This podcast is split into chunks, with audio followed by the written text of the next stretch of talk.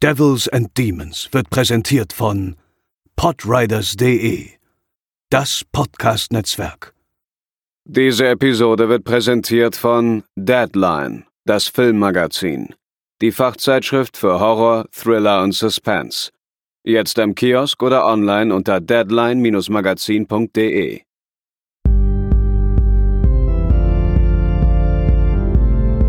They're coming to get you, Barbara.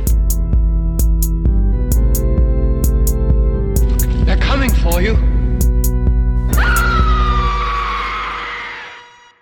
Moin Moin und herzlich willkommen zur 288. Episode von Devils and Demons, der Horrorfilm-Podcast. Ich bin der Chris und bei mir sind zum einen Pascal. Hallo. André. Moin. Und Theresa. Hallo. Zunächst einmal ähm, entschuldigen wir uns äh, für die Verspätung dieser Episode. Ähm, einige von euch haben es ja bestimmt mitbekommen, dass ich ein paar äh, Zahnprobleme hatte und es unmöglich war für uns deshalb diese Episode aufzunehmen und deswegen kommt sie jetzt mit einwöchiger Verspätung, aber ich glaube, ihr könnt ganz gut damit leben. Es gab ja eine neue Folge Alt F4 von Theresa dafür und das ist ja ich will das gar nicht, das ist ja gar keine Entschädigung, das ist ja schon eine Belohnung. Ja ich will es hoffen. extra.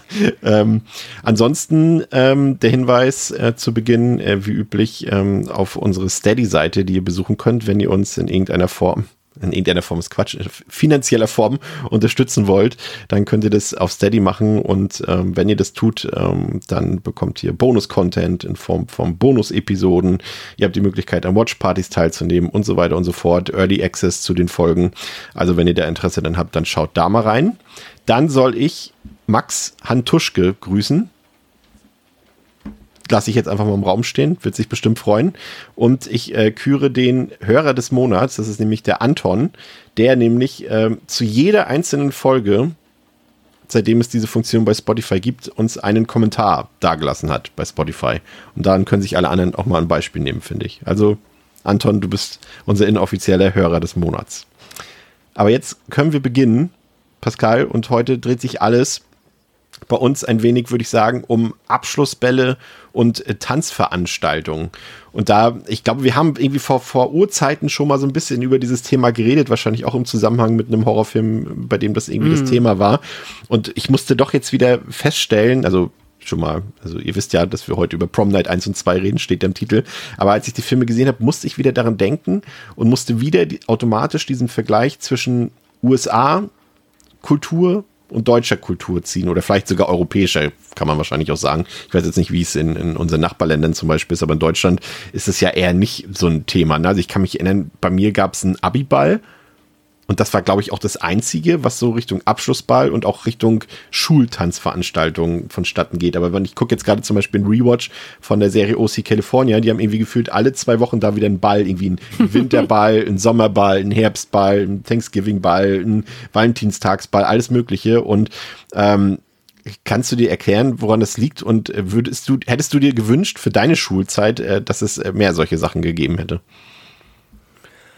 Also ich würde jetzt einfach mal das ähm, tatsächlich so ein bisschen äh, originaler US-amerikanischer, wenn es die denn gibt, Kultur zu schreiben, dass ich das da einfach, äh, ohne es aber auch besser zu wissen, also da kann man auch gerne äh, korrigieren, sich das da einfach etabliert hat, dass es diesen, ähm, ja, dieses, und ich mag das halt tatsächlich in Filmen und in äh, ja, Medien, liebe ich es halt, das äh, ist jetzt gar kein Trope, aber einfach, ja, halt die Existenz von Abschlussbällen, so, keine Ahnung, von Zurück in die Zukunft, was ja, glaube ich, mit wahrscheinlich so der bekannteste ist, den es äh, überhaupt gibt, dann über unzählige Horrorfilme. Und ähm, ja, aber frag mich jetzt mal nicht genau, außer halt, äh, also warum im Detail sich da das so krass in den USA etabliert hat. Aber es scheint ja wirklich ein Ding zu sein, keine Ahnung. Dass du dann auch immer irgendwie im Komitee bist und das organisierst und klingt eigentlich cool, aber jetzt deine Frage, eigentlich für mich, wenn ich mich jetzt selber an meine Schulzeit zurückerinnere, nee ich war da auch auf dem Abschlussball nicht. Ich war, wir hatten auch so komische Abi, äh, wo man dann immer so, wo quasi Geld dafür gesammelt wurde, ähm, dass man dann in irgendwelche Dorfdiskos gegangen und hat da dann irgendwie eine Abi-Party gemacht und dann wurde man irgendwie in den Umsätzen beteiligt. Ähm, da bin ich, glaube ich, mal aufgetaucht. Aber äh, Ach, du warst nicht vor eurem Abschlussball? Nee. Nee, ich habe, also beziehungsweise auf, nach der Mittelstufe ja, aber das war kein Ball. Das war mehr so Zeugnis entgegennehmen und dann irgendwie einen Sekt trinken.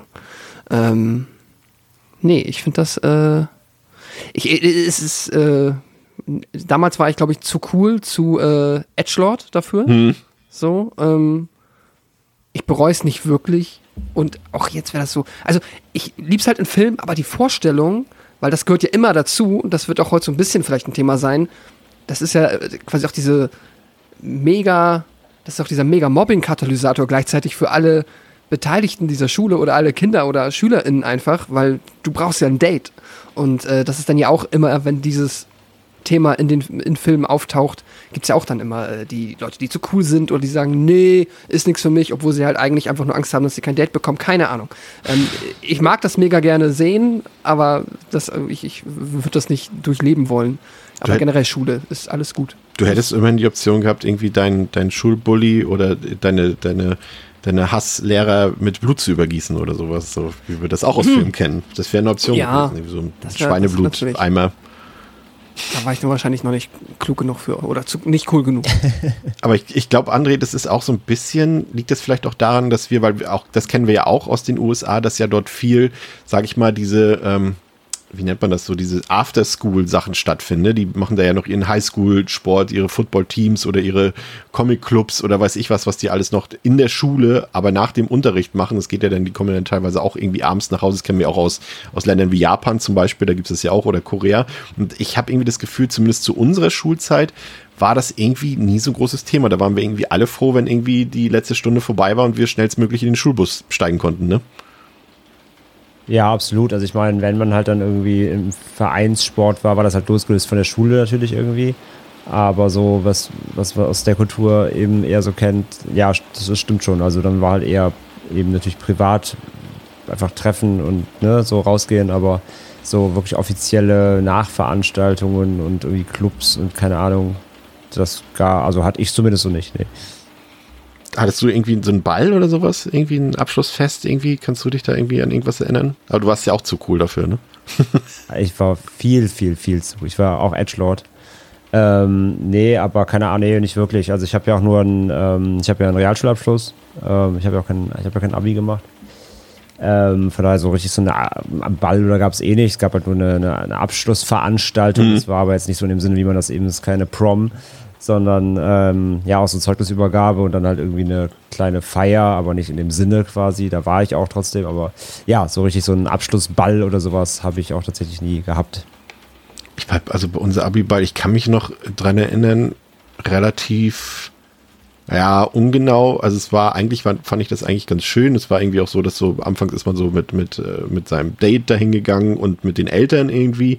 Da gab es so einen offiziellen Teil, da haben irgendwelche Leute, natürlich die StreberInnen, haben dann wieder irgendwelche, irgend, irgendwelche Reden gehalten und sich nochmal bedankt bei den Lehrkräften äh, für die tolle Zeit und es war alles so schön und bla bla bla. Dann gab es irgendwie Essen, Buffet und dann war es schon so ähm, inoffiziell, dass man die Eltern irgendwie dann weggeschickt hat, damit dann so der, ich werde jetzt nicht sagen, der illegale Teil losgeht, aber der, wo ein bisschen Remi-Demi gemacht wird, was vielleicht dann die Eltern nicht mitkriegen sollten.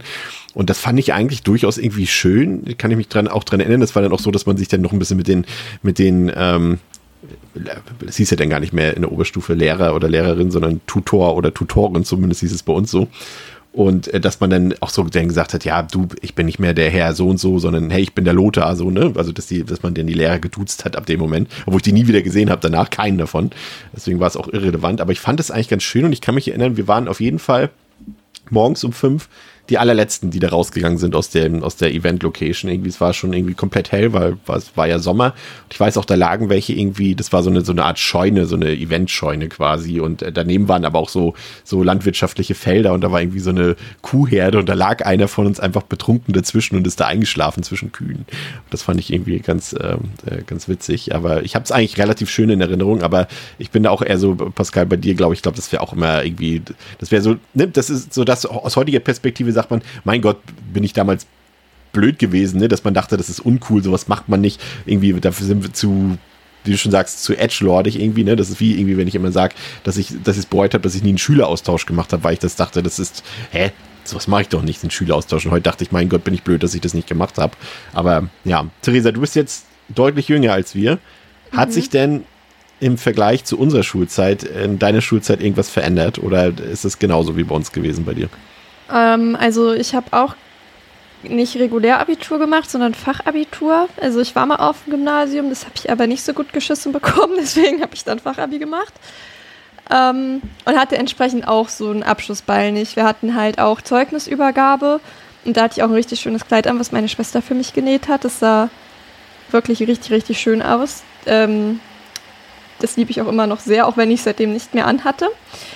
Aber ich war dann halt eben auf dem Abiball von meiner besten Freundin und halt eben da, wo ich halt dann auch ursprünglich in dem Jahrgang war und habe das auch als relativ lustig in Erinnerung, ähm, wenn man dann halt eben auch eben mit den ja, ganzen Lehrkräften dann halt noch gesoffen hat. Damals habe ich auch echt noch ordentlich getrunken. Wir irgendwie waren bis halb sechs dann da und ich musste irgendwie um 14 Uhr im Kino arbeiten und habe halt immer sehr starke Katererscheinungen gehabt und halt echt Angst, dass ich da ins Popcorn kotze. Das war echt glaube ich, die schlimmste Arbeitsschicht im Kino, die ich hm. jemals hatte. Das war echt richtig riskant auch. Da habe ich echt nur, also war ich auch ein paar Mal auf dem Klo und dachte, jetzt ist es soweit. Aber irgendwie habe ich das überlebt von 14 bis 20 Uhr. ähm, ja, das weiß ich auf jeden Fall noch. Das war ein einschneidendes Erlebnis.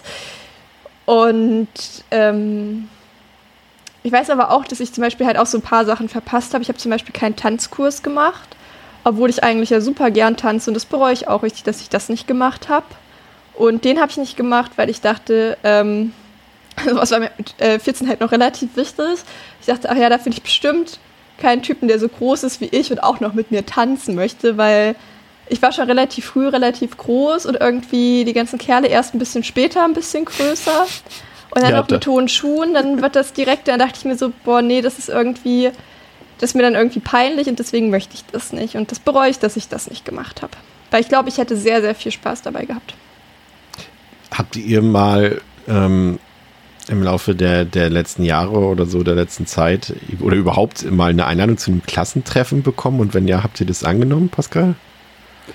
Einladung ja, nee, nicht angenommen, weil auch kein Interesse aus pragmatischem Grund, dass ich dann wirklich halt, ich habe ja durchaus noch mit einigen Menschen auch mhm. engen Kontakt, mit dem ich total noch zur Grundschule gegangen bin. Das ist ja auch gar nicht mal so häufig, glaube ich, aber entsprechend so sind dann auch quasi, also das sind auch die Menschen, die mich dann noch interessieren und der Rest gar nicht mal so abwertend gemeint, ne? Aber einfach nur, ähm, da hat mir dann immer der, und auch das gibt ist ja, ist ja gestorben, da hat mir dann immer so das äh, zweijährliche Facebook-Update, das es dann gab, ehrlicherweise gereicht, um zu wissen, ah ja, okay, lebt noch, nice.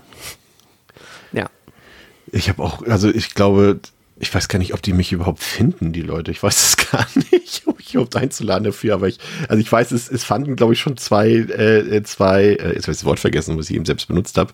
Ähm, na, die Veranstaltung, von der ich gerade rede?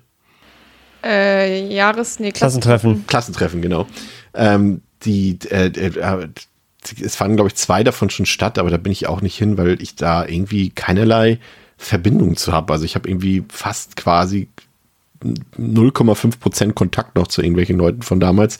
Und ich bin jetzt auch nicht so, ich weiß nicht, ähm, Schulzeit habe ich jetzt auch nicht die super besten Erinnerungen dran, irgendwie so, dass mir das jetzt sonderlich gefallen hat oder Spaß gemacht. Deswegen habe ich das irgendwie so diesen Lebensabschnitt für mich abgeschlossen und bin da auch gar nicht so an, an Klassentreffen interessiert. André, wie sieht es bei dir aus? Nee, Dito, also ich war mal in irgendeiner Facebook-Gruppe, wo mal irgendwie ein Ex-Lehrer angefangen hat, da Leute zusammenzusuchen und so, aber habe ich ausgetreten. nee, keine Ahnung, meine Schulzeit war eh nicht so geil und äh, habe ich auch nicht, nicht die besten Erinnerungen dran und habe ich gar keinen Bock. Und äh, gibt echt nur so ein, zwei rudimentär Leute, äh, mit denen ich noch zu tun habe irgendwie, wo man sich immer mal alle Jubeljahre mal kurz updatet so und das passt auch. Und den Rest, keine Ahnung, ist mir auch völlig egal. Ja. Mensch, deprimierend, Theresa. Ja, aber also bei mir ist es jetzt ja noch nicht so lange her. Ich habe mich da letztens mit einem ehemaligen Klassenkameraden drüber unterhalten. Er meinte so, es wäre schon irgendwie ganz lustig, aber ja, gleichzeitig denke ich mir auch so, das ist halt irgendwie eher nur so eine Gossip-Veranstaltung. Ja. Einmal updaten, was alle machen. Kurz Und es wird über die gelästert, die nicht da sind. Ja, ein bisschen angeben mit dem, was man gemacht hat oder eben nicht kommen, wenn man halt nicht so was äh, objektiv Gutes erreicht hat oder viel erreicht hat oder immer noch am Studieren ist oder whatever. Äh, genau, also ich werde auch so, ich würde selbst nicht organisieren, aber ich glaube, ich würde schon hingehen, weil ich halt auch ja an so Lokalgossip von Leuten, die man kennt, schon auch immer ein Stück weit interessiert bin tatsächlich. Also hingehen würde ich organisieren nicht. So wichtig ist es mir dann auch wieder nicht, den Gossip zu bekommen. Ich stelle mir das auch irgendwie dann so vor, ich gehe dann dahin und dann kommen die, hey, guck mal, hier ist mein neuer Aston Martin vor der Tür und das ist mein neues Haus. Und ich habe, hier, hier sind übrigens, ist ein Foto von meinen sieben Kindern. Und was machst du so, Christian? Und ich würde sagen, ja, ein Podcast. Ich habe sogar zwei. So, das ist so, deswegen Hier, mir das Hier vorstellen. sind meine Mediabooks. ja, hier, hier ist ein Foto von meinem Mediabook, sehr gut, ja. Perfekt. Aber So ich eine die Brieftasche, eine Collectors Brieftasche zum das das Aufklappen. Ja. Oh Gott. Ja, sehr gut, Pascal. Oh Mann. Okay, dann haben wir uns jetzt warm geredet äh, und können uns anschauen, wie die Amerikaner das zumindest in den 80er Jahren, oh, nee, die Kanadier, Entschuldigung, in den 80er Jahren äh, gemacht haben, denn wir beschäftigen uns heute mit zwei kanadischen Slashern ähm, und machen den Anfang mit dem Film A Prom Night aus dem Jahre 1980 ähm, der eigentlich einen ziemlich bekannten Titel hat, aber ich glaube, so viele Leute haben die Filme gar nicht gesehen. Wie sieht's denn bei euch aus? Sind das jetzt eure ersten Erfahrungen mit der Reihe oder ähm, habt ihr die Filme oder zumindest den ersten Teil schon mal gesehen, André? Ich äh, hatte schwören können, dass ich Prom Night gesehen habe, aber als ich ihn jetzt geguckt habe, muss ich doch sagen, ich glaube nicht. Und wenn wirklich nur rudimentär irgendwann mal, vielleicht in den 90ern, keine Ahnung, ähm, in ju jungen Jahren vergessen. Aber ich bin mir doch eher sicher, dass ich ihn nicht gesehen hatte. Nee, von daher war tatsächlich jetzt ein First Watch, äh, obwohl es ja eigentlich so einer, auch mit einer Klassiker ist per se, ähm, zumindest so rein vom, vom Titel her und so weiter. Ähm, und den zweiten, den, von dem, von dessen Existenz wusste ich gar nichts, ehrlich gesagt. Ich habe damals, ähm, meine erste Erfahrung mit Prom Night war auch relativ in der Zeit, in der ich angefangen habe, Horrorfilme zu gucken, weil da lief nämlich auf Vox oder auf Kabel 1 nachts immer Prom Night 4. Und äh, ich habe dann erst Jahre später erfahren, dass der irgendwie so, dass das für viele Leute einer der schrecklichsten Horrorfilme aller Zeiten ist. Aber ich fand den damals, weil es halt, glaube ich, mein fünfter Horrorfilm überhaupt war, war ich total begeistert von dem Film, fand den super gruselig und äh, war dann schockiert später, dass die Leute den alle hassen, den Film. Aber dazu dann vielleicht ähm, in der Episode nach unserer Sommerpause, wenn wir über den Film reden, ein bisschen mehr. Ähm, Theresa, wie sieht's bei dir aus? Erste Prom Night oder schon mal Nee, geguckt vorher? Ich habe ich hab den ersten Teil schon mal geguckt. Ähm, ich konnte mich nicht mehr an viel erinnern und hatte aber auch so das Gefühl, dass ich den auch nach dem Gucken eigentlich schon wieder vergessen hatte. Ähm, ob sich das jetzt wieder so bestätigt, wir können nur hoffen für heute, dass ich mich, dass ich mir ein paar Sachen gemerkt habe, dass ich mich heute auch am Gespräch irgendwie beteiligen kann. Aber vom zweiten Teil, ich wusste gar nicht so richtig, dass es mehrere Teile gibt, obwohl ich natürlich das Cover vom Film kannte. ähm, ja, aber ich habe den davor noch nicht geguckt. Das müssen wir vielleicht auch dazu erwähnen. Äh, wir müssen uns heute ein bisschen auf André verlassen, weil er äh, die Filme erst vor kurzem gesehen hat und bei uns aufgrund der Verschiebung der Episode ist das irgendwie schon gefühlt einen Monat her. Deswegen äh, schauen wir mal, ob wir das noch zusammenkriegen. Pascal, war das deine Erstsichtung? Von den Filmen ja. Ich wollte äh, den ersten halt immer gucken, weil irgendwie offensichtlich, okay, 80 Slasher mit Jamie Lee Curtis. Äh, klingt ja wie ein Selbstgänger, aber hab's dann, glaube glaub ich, einfach immer, ich glaube, du meinst auch mal, der ist so, hm, ah. Also jetzt nichts vorwegnehmen, aber dass das halt kein Halloween wird zum Beispiel.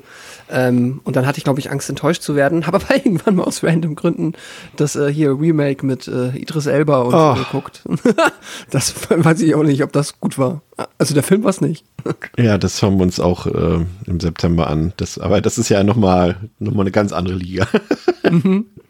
Da noch von Horrorfilmen zu sprechen, ist ja schon, schon per se gewagt, sage ich mal.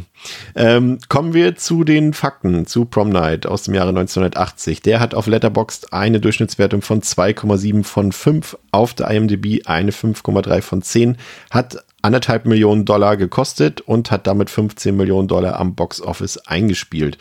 Der Film läuft 92 Minuten. Wenn ihr euch jetzt wundert, "Hö, meine Fassung geht nur 89 Minuten, keine Sorge, auch diese Fassung ist ungekürzt. Es ist einfach, ähm, der Längenunterschied liegt einfach in der Abspielgeschwindigkeit. Ihr kennt das von früher mit PAL und NTSC und es ist trotzdem ein und dieselbe Schnittfassung. Der Film ist mittlerweile in Deutschland ab 16 Jahren freigegeben, war tatsächlich äh, bis 2008 indiziert.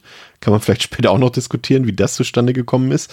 Ähm, wenn ihr den Film sehen wollt, gibt es ein paar Möglichkeiten. Es gibt ein Mediabook von äh, Kochfilms, es gibt eine DVD-Box mit allen vier Teilen ähm, der Prom Night-Reihe. Also da habe ich jetzt die Filme geguckt, die ist qualitativ soweit in Ordnung.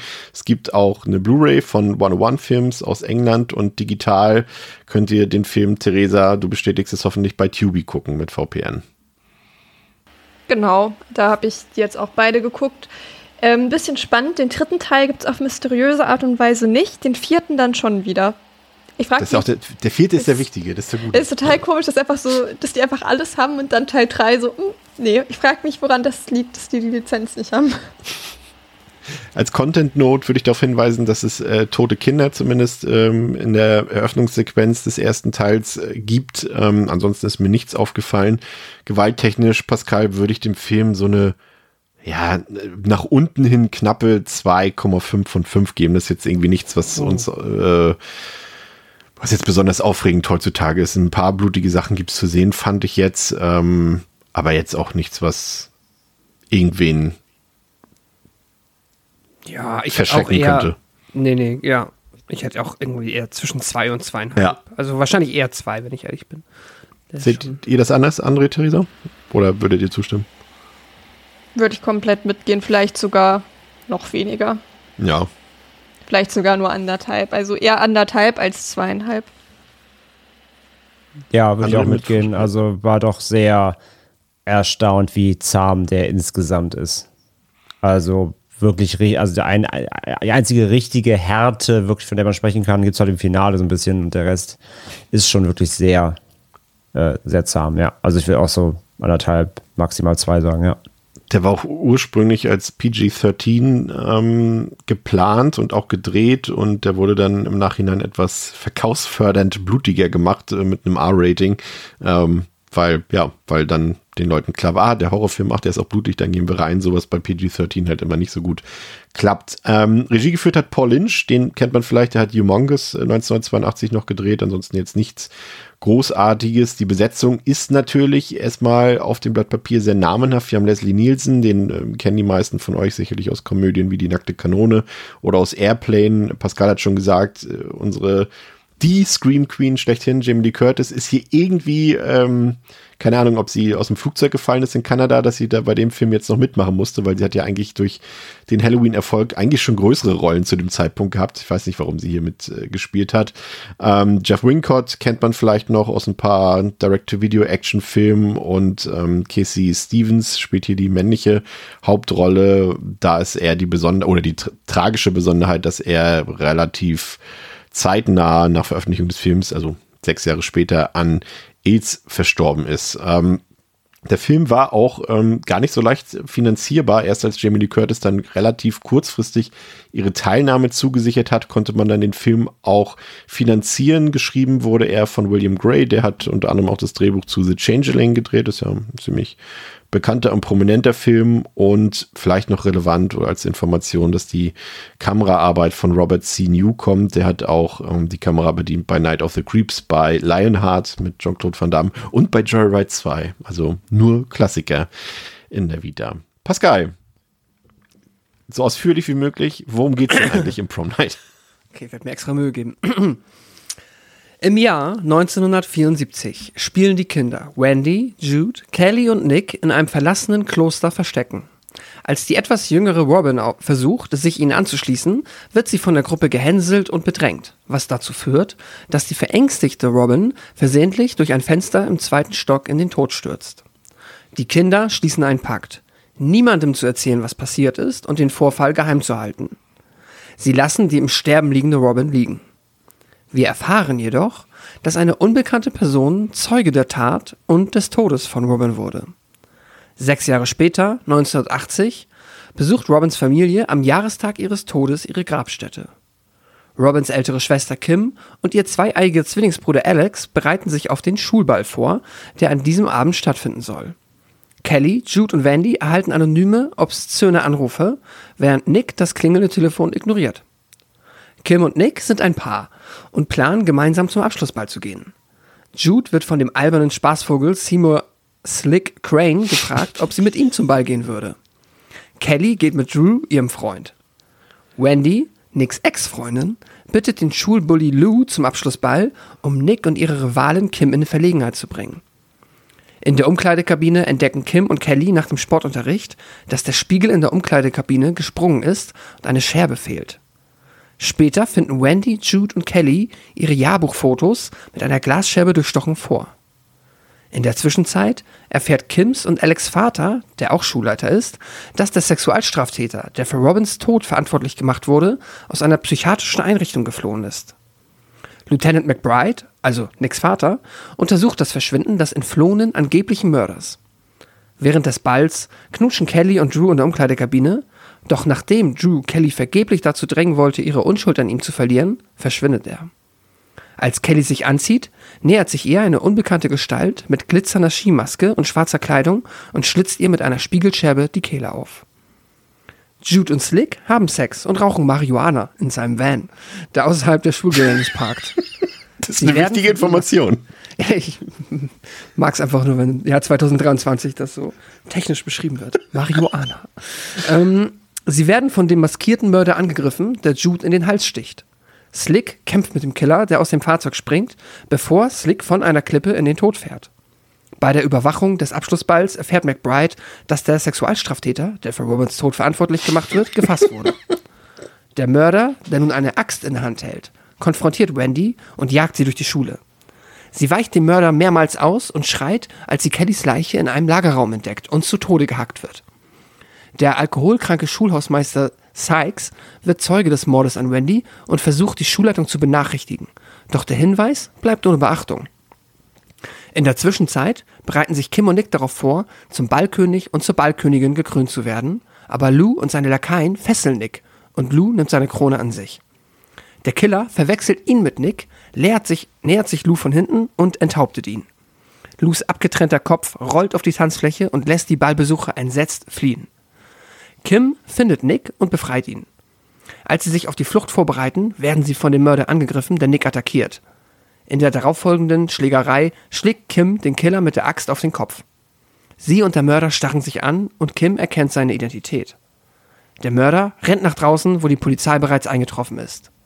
Der Mörder bricht zusammen und entpuppt sich als Alex, der Kim erklärt, dass er Zeuge des Todes ihrer Schwester war und dass Jude, Kelly, Wendy und Nick dafür verantwortlich waren. Er ruft Robins Namen, bevor er in Kims Arm stirbt. Kim weint um ihren verstorbenen Bruder. Ja, vielen Dank dafür, Pascal. Sehr schön. Ähm, gehen wir mal ganz an den Anfang zurück, André. Das Opening ähm, grenzt sich ja so ein bisschen vom Film ab, finde ich, sowohl inszenatorisch als auch, auch inhaltlich. Ne? Ich fand's fast schon mit eine der besseren Sequenzen des Films. Ne? Wir haben die Kinder dort, die dann im Kloster spielen und dann kommt die Robin dazu, sie wird äh, gehänselt, bedrängt und dann passiert dieser, ja, Unfall ist es ja nicht, also dieser tragische Mord letztendlich. Äh, Wie, was ist, ne, ist, es, ist es ein Mord? Oh Gott, jetzt kommt die True Crime Podcast Mord wieder. wäre ja vorsätzlich. Ich denke, Da hätten sie sie geschubst oder so. Es ist schon ein Unfall letztendlich. Also ich weiß, also es ist wirklich sehr an der Grenze. Ich würde nicht sagen, es ist ein Unfall, weil ja. Fahrlässige Tötung? Sie müssen ja, ja, am ehesten, ich meine, sie müssen ja irgendwie, sie hatten ja was im, warum haben sie sie bedrängt? Sie wollten, haben ja nicht aufgehört und dann ist ja die einzig logische Konsequenz, wenn sie aus der Nummer raus möchte, dass sie aus dem Fenster springen muss. Also ich glaube, sie haben das schon in Kauf genommen, dass sie stirbt. Okay, wollen wir uns nicht in, in rechtliche, rechtliche Absurditäten begeben, aber ich bin, glaube ich, ich glaube, fahrlässige Tötung müsste es wahrscheinlich sogar sein. wir, Ähm, wir nehmen das einmal mit rüber zu True Crime Germany. äh, genau, Fortsetzung gibt's dann da Cross-Promo. Ähm, aber ich fand das, ja, äh, also ich weiß nicht, du hast es, du wirst es wahrscheinlich von uns allen noch am ehesten im Kopf haben. Ich fand die Dialoge zwischen den Kindern ein bisschen seltsam. Die waren sehr unrealistisch und unnatürlich für elfjährige Kinder. Ähm, aber generell fand ich die Szene, die hatte noch irgendwie so eine gewisse Atmosphäre und auch eine gewisse Anspannung und das Resultat, ich meine, äh, wissen wir alle, tote Kinder im Film ist jetzt nichts, was irgendwie gute Laune macht. Von daher fand ich das Opening eigentlich noch ganz nett. André. Ja, insgesamt auf jeden Fall das mit das atmosphärischste am Film noch irgendwo. Um direkt mal Vorstellungen zu betreiben. Ähm, Weil es irgendwie, also klar, der Film ist ja eh durchtränkt von, von krasser 80s-Stilistik. Also der ist halt so richtig siechig, siechig 80s. Und ähm, den Anfang, den, den, ja, weiß ich nicht, es hat auch so, es könnte auch so eine Dark Version, also eine, noch eine, noch eine darker Version von Goonies oder Stand By Me irgendwie sein, die sehr böse ausgeht quasi. Ähm, Nee, fand ich auch. Also der Auftakt ist schon, ist schon ganz nice und ähm, bringt halt ein Mysterium mit rein. Natürlich, was irgendwie aufgelöst werden soll, auch wenn natürlich auch gleich mit ähm, dem dem Einklinker, dass sich dann natürlich jemand hinter die Leiche stellt. Das heißt, du weißt, okay, jemand hat das gesehen. Ne? Das heißt, die Frage groß, warum jemand nachher morden wird, entfällt so ein bisschen, weil halt äh, der Rachegedanke, dass das jemand mitbekommen hat, eben direkt auf der Hand liegt. Ähm, aber so die ganze, die ganze Auftakt eben, wie gesagt, äh, ist schon, ist schon ordentlich. Ich meine, klar, ich meine, weil wir jetzt auch von Vorsatz gesprochen haben und so, das sind ja trotzdem junge Kids so, ne? Ja. Also die werden sicherlich jetzt trotzdem, die werden die Situation einfach unterschätzt haben, letztendlich trotzdem. Ähm, was auch daraus resultiert dann so, dass sie so, ja, wir haben doch gar nichts gemacht eigentlich und so, weißt du, direkt also völlig planlos und äh, wir haben doch quasi nur, nur Streich gespielt. Also deswegen, es ist schon, äh, es ist schon so, dass die, dass die, dass sie, dass sie das, glaube ich, nicht wollten, aber eben, wie eben gesagt, Theresa hat gesagt, in Kauf genommen oder zumindest nichts vor, vor zurückgeschreckt, dass irgendwas passiert wenn sie sich nur wehtut oder so, ne? Aber zumindest ähm, waren die da sehr energisch, um sie zu bedrängen, so quasi. Und ähm, ja. Das ist ja auch zumindest, wenn man, das fällt mir jetzt noch ein, zumindest unterlassen Hilfeleistung ist es ja dann auch noch. Zumindest. Ja, klar, weil sie einfach abhauen, ne? Genau, ja. ja. Sie rufen keine Hilfe und gucken nicht nach ihr, sondern fahren wirklich einfach weg. Auf jeden Fall, ja. Nee, aber insgesamt, wie gesagt, ist der, finde ich, das, finde ich den Auftrag gelungen. Ähm, wenn auch, wie gesagt, die, das Mysterium recht schnell eingegrenzt wird auf, die, auf das Motiv, fand ich. Ja, und die Frage, wer, ne, wer stand da im Schatten quasi, also ja, ja, genau. Schatten war da zu sehen, genau, nicht warum, das später, genau, das hast du schon gesagt, das ist quasi, die, das, die Motivlage ist eigentlich schon klar für später, theoretisch, aber wer steht da, ne, Pascal? Was, wie fandst du den Auftakt? Ja, per se nicht, hm, also ich fand ihn, oh, was, war, was haben sie immer gesagt? Ich weiß, ich fand ihn einmal super anstrengend, weil ähm, die Kinder ganz oft ähm, so ein Chant immer so wieder, also so eine Aussage immer wiederholt haben. Evil Dies Tonight. Ja, so genau so in, in, die Art und Weise. Ich weiß nicht, aber ich erinnere mich nicht mehr dran. Ja, das, irgendwas äh, mit so mäßig, äh, wir töten dich oder so, wo ich mir auch denke. Ja. Wir also, töten dich, wir, irgendwie sowas, ja, ja, ich ja, kann mich irgendwie sowas. Äh, wo ich mir denke, ja, also äh, Verstecken spielen, eine Sache. Okay, fein, habe ich auch gemacht. Aber dass das der, der Spirit davon ist, zu mhm. schreien, so ich komme und töte dich nicht so, ach ja, und wenn ich dich gefunden habe, dann habe ich dich gefunden und dann hast du halt verloren, sondern nee, dann töte mhm. ich dich einfach. Also, das sagt mir auch schon so, also welche Kinder spielen das so, also geht's denen gut? Ja, wir spielen Töten dich. Ja. Ähm, das war auch weird und ich, das war so ein bisschen, also es wird so ein bisschen in die Kopfschmerzlänge gezogen, aber das kann auch, keine Ahnung, vielleicht hatte ich da auch äh, nicht so die Toleranz dafür. Ähm, davon ab fand ich es ganz nett, bin aber auch voll dabei, dass ich dann wirklich so die, das wirkte so ein bisschen wie ähm, wenn in einem Schultheater Kinder halt erwachsene Rollen spielen und dann, keine Ahnung, die Gründerväter oder so spielen und dann halt deren Sätze nachsagen. so, so ähnlich wirkte das so ein bisschen, wenn sie ja. diesen Dialog später führen. Nein, also das können wir nicht tun. Äh, das ist halt wirklich nicht wie Kinder reden. Das war ein bisschen weird. Dann war ich ehrlich, also man rafft halt am Anfang, okay, das ist ja offensichtlich so ein Flashback in die Vergangenheit, das wird irgendwie eine Klammer bilden zum Rest des Films und das überordnende Thema ist ja Abschlussball. Aber das hat ja halt gar nichts damit zu tun. Das hat mich direkt so ein bisschen stutzig werden lassen. Und dann im Laufe dessen die Frage, wenn jetzt ein Zeuge da war, warum hat der nie irgendwas gesagt? Aber gut, da kommen wir dann noch zu. So, also ich war so mit gemischten Gefühlen bei der Öffnungsszene. Theresa, wie ging es dir? Äh, ich bin da eigentlich bei Pascal irgendwie, ja, an sich irgendwie ein ganz cooler Auftakt, aber dann doch auch einfach unfassbar anstrengend, weil ich irgendwie halt schon über dieses Spiel gestolpert bin, wo ich mir dachte, okay, das ist jetzt schon komisch.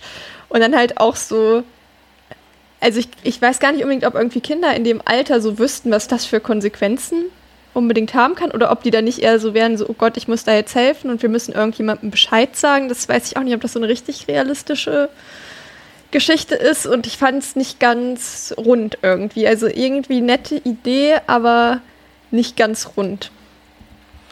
Ja, und dann machen wir einen Sprung, sechs Jahre später, und äh, lernen die Figuren quasi erneut kennen, Pascal. Äh, muss ich gestehen, hatte ich so ein bisschen meine Probleme mit. Also ich fand die Figuren eigentlich grundsätzlich ziemlich doof. Auch aufgrund dessen, dass wir eben die Tat aus der Kindheit von diesen Leuten ja kennen. Und das hat mich schon mal dazu gebracht, zu denken, okay, ich werde mit denen nicht mitfiebern können, weil sie für den Tod eines kleinen Mädchens verantwortlich waren. Und das hat sich auch irgendwie bewahrheitet. Ich hatte irgendwie zwischen, am Ende so ein bisschen mal kurz vor ihren Todessequenzen ein bisschen Mitleid mit Wendy und Jude, aber das war es irgendwie auch schon. Und ansonsten mhm. selbst die Figuren, die noch dazu kamen, die waren alle, ja, das war ein bisschen komisch irgendwie, weil ich auch die Tonalität da nicht so ganz verstanden habe. So, ne, da, da wird dieser, dieser Schulhausmeister Weirdo, den sie da einführen, nur um irgendwie so ein, wie sagt man, einen Red Herring zu werfen. Denn mhm. der, der Typ, wie, wie hat er sich eingeführt? Oh, nenn mich doch Slick. Jeder nennt mich Slick, die Ratte. Ne? Sind solche Leute halt so. Da sag ich schon, oh komm, ey, mit diesen Dödeln will ich jetzt eigentlich nicht die nächsten äh, 80 Minuten abhängen. Ich fand also so ein bisschen, muss ich da ähm, nicht widersprechen, aber ich konnte so tatsächlich so ein bisschen mit den Figuren der Comicartigkeit, eben dieser irgendwie schon so mein Spaß daraus ziehen. Auch gerade jetzt Slick zum Beispiel, klar, das ist halt irgendwie mega cheesy, aber so auch gerade die Romanze zwischen ihm und Jude, so, die ist erstmal wirklich so von außen ein bisschen untypisch, also was ich erstmal ganz charmant fand, ähm, weil er ist halt schon eigentlich, er hat anscheinend mega das Ego, aber ist mehr so, keine Ahnung, halt so der äh, American Pie Sherminator-Typ halt. Wo du jetzt halt im Klischeefilm sagen würdest, okay, der bekommt wahrscheinlich nicht ähm, die äh, normschöne Frau ab. Und dann funktioniert das ja aber und das, das fand ich irgendwie mega charmant. Ähm, bei der, die Wendy ist halt, finde ich auch eigentlich ganz gut so als Antagonistin für Kim, ähm, weil sie das irgendwie auch, finde ich, ziemlich gut hinbekommt. Ähm, deswegen insgesamt, ich fand auch zum Beispiel auch äh, Kim und ihr Bruder, der halt ja ähm, dann der Zeuge war. Und äh, gut, wir haben es ja schon erzählt, deswegen auch später der Mörder. Ja. Fand ich auch irgendwie, die hatten eine süße Dynamik so ähm, mit äh, Schwester, Bruder. Das fand ich irgendwie. Also ich kam mit den Figuren und auch vor allem diesen ganzen Slice of Life-Momenten, die sie hatten, so in diesem. Das äh, hat zwar alles nicht viel mit dem Horrorfilm dann zu tun, aber das fand ich, ohne dass ich es jetzt brillant fand, aber angenehm unterhaltsam, sag ich mal so. Da kam ich irgendwie schon gut mit zurecht. Vielleicht noch der böse Bösewicht, der, der war vielleicht die eine Ecke zu drüber. Also der, den sie, also eigentlich ist der Bösewicht der Mörder, aber ich meine jetzt den, den, ähm, der dann seinen Kopf später verliert, der dann von Wendy Lou? engagiert wird. Lou, genau. Der ist äh, schon, der ist schon fast ein bisschen zu assi, aber ähm, sonst bin ich mit den Figuren. Äh, Leslie Nielsen ist halt einfach, aber das ist auch der Schauspieler, also der, der Vater und gleichzeitig der, äh, äh, was war er? Quasi der Dekan, ne? Nee, nee, nicht Dekan. Ja, der, der Schulleiter, ne? Der Schulleiter, ja. ja. Das ist halt schwer, äh, wenn man ihn halt dann aus den Komödien kennt, äh, äh, ihn ernst zu nehmen, aber hat dann irgendwie für mich auch gut funktioniert. Weiß nicht. Äh, da bin ich tatsächlich ein bisschen Widerspruch. Ähm, du hast es nämlich eben auch schon gesagt, so Horror spielt jetzt so in der ersten Phase, ja, vielleicht sogar fast die ersten zwei Drittel des Films wenig eine mhm. Rolle. André, ich habe äh, so das Gefühl gehabt, außer diese paar Drohanrufe, die da bei den Jugendlichen durchgeführt werden, von irgendeinem Unbekannten, was für mich so ein paar ich weiß, was du letzten Sommer getan hast, Vibes hatte, ne, so von wegen, ne, ich, wir, wir, mhm. irgendjemand weiß, dass ihr da was verbrochen habt, so, nur wer und so weiter und man schlägt dazu. Aber ansonsten fand ich die ersten, sag mal, 50 bis 60 Minuten stinke langweilig und ähm, also ich verstehe den Ansatz, Pascal, wenn dir diese, diese Coming-of-Age-Part, so dieses Slice of Life gefallen hat. Für mich hat es sich eher angefühlt, so ein bisschen wie eine Daily Soap, so ein bisschen GZS-Set-mäßig und ja, Slasher-mäßig passiert da irgendwie gar nichts. Und da musste ich dann auch dran denken, ähm, dass natürlich auch in einem Film wie Halloween oder Freitag der 13. passiert jetzt in der ersten Stunde auch nicht so viel, aber da bauen die so langsam eine Spannung auf und irgendwie eine Atmosphäre auf. Und das hatte ich hier so gar nicht. Also für mich hat sich hier irgendwie weder Spannung noch Atmosphäre noch irgendwie ein gewisser Thrill aufgebaut. Äh, das, ich muss sagen, ich habe mich echt gelangweilt, André. Ja, ja, fühle ich voll. Geht mir genauso. Also, ähm, wie gesagt, ich hatte ja schon im Foreshadowing gehört, dass der Film halt wirklich keine Spannungsgranate ist und auch eben so als, obwohl er so als Kultfilm eben gilt im Genre, im Subgenre, dass er eigentlich halt jetzt nicht der Riesenwurf ist. Und ja, ähm, es fehlt ihm halt komplett irgendwie einen guten Spannungsaufbau. Ähm, der, der, die ganze Her Herleitung dann eben, es gibt keine wirklichen richtigen Thrill-Momente, es gibt keine äh, kleinen, kleinen Highlights, keine ähm, Einzelmomente, wo jetzt schon mal irgendwie, ja, sei es Gewalt passiert, wie gesagt, Aufspannung, Thrill, irgendwas. Es gibt keine richtige Bedrohungslage, es gibt kurze Andeutungen, aber eben noch nie irgendwas, wo du sagst, okay, äh, jetzt ist hier irgendwie was, es steht jetzt auf dem Spiel oder so. Das, ist, das, das dümpelt halt sehr vor sich hin. Die ganze, die ganze Einführung, wie hat der Charaktere dann nochmal und so weiter, die ganze Aus, Ausfeilung, ähm, ist leider echt, ja, einfach sehr, sehr, sehr banal und ähm, so richtig konventionell Das fand das, das, hat, das ist mir ganze Zeit zu dem Film eingefallen. So, er ist einfach so super konventionell ähm, und, und spielt das einfach routiniert so runter, aber eben auch für so eine sehr schrullige 80s-Routine natürlich.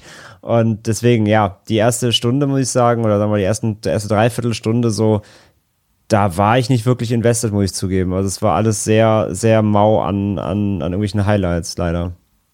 Wie ging es dir, Theresa? Ja, Kannst du mit den Figuren und mit der Entwicklung was anfangen? Nee, also da fand ich echt eine fürchterlicher als die andere. Ähm, wirklich gerade so an männlichen Figuren. Kein einziger dabei, der irgendwie halbwegs in Ordnung ist. Also da ist wirklich mäßiges Arschloch so das Beste, was einem in dem Film passieren kann. Ähm, was ich unfassbar anstrengend fand tatsächlich. Und dann, also die Mädels aber irgendwie auch alle total komisch.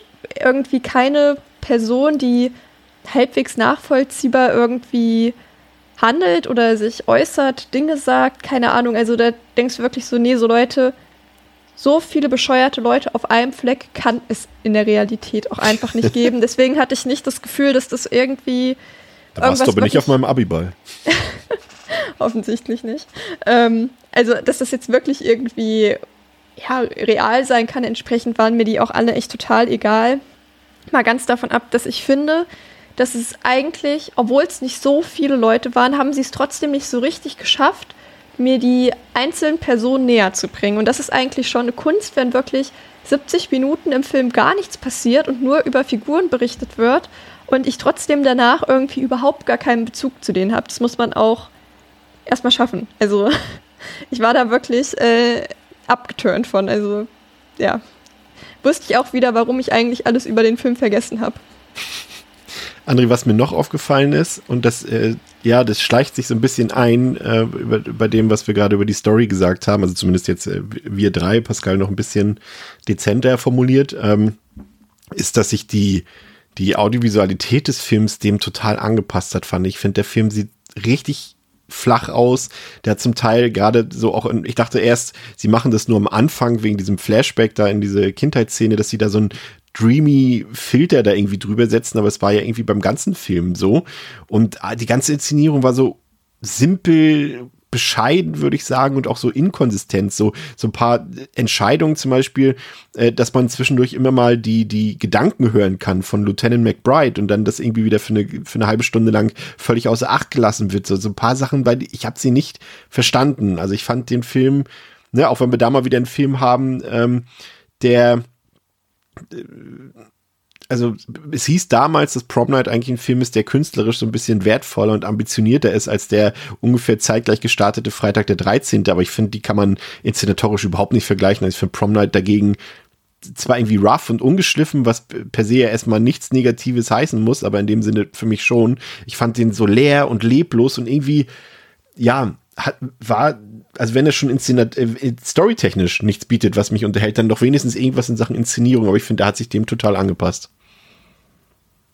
Ja, geht mir auch äh, so, würde ich, also im Vergleich fällt es gerade auf, weil auch der erste Friday ist natürlich auch rough so, aber der, der hat eine ganz andere Raffinesse und auch Ja. einfach, der hat eben Spannung, der hat, der weiß halt, wie er auch die Bild-Tonschere, ganz anderes Level so. Der Prom, Prom Night, wie, wie, wie du sagst, ich finde auch, der hat, der wirkt ganze Zeit dreamy, der ganze Film wirkt so weird dreamy, aber, nicht, aber auch nicht cool, sondern so fast schon soapig TV dreamy Ja. so.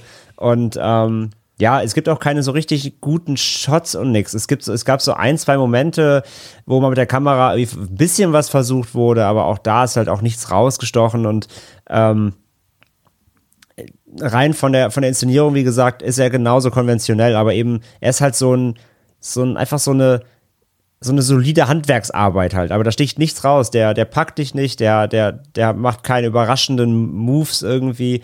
Ähm, ja, wie gesagt, und hat halt vor allem wirklich diese komplette Deep 80s Look die ganze Zeit, aber eben nicht den coolen, sondern den den leicht cheesigen, der so ein bisschen billig auch wirkt die ganze wie Zeit. so eine Folge reich und schön oder irgendwie sowas. Ja, es ist einfach, es wirkt einfach ein bisschen billig und ähm, lässt halt wirklich leider nichts rüberkommen, was mir, was mich irgendwie hookt, was ich brauche für so ein, für so einen Slasher, so, ne? Und der Film ist jetzt nicht düster, es ist ja, muss er ja auch nicht sein, aber irgendwelche, irgendwelche raffinierten kleinen Momente, irgendwas Spannendes, irgendwas, was er mir erzählen will, auch auf der inszenatorischen Ebene, suchst du da leider echt vergebens.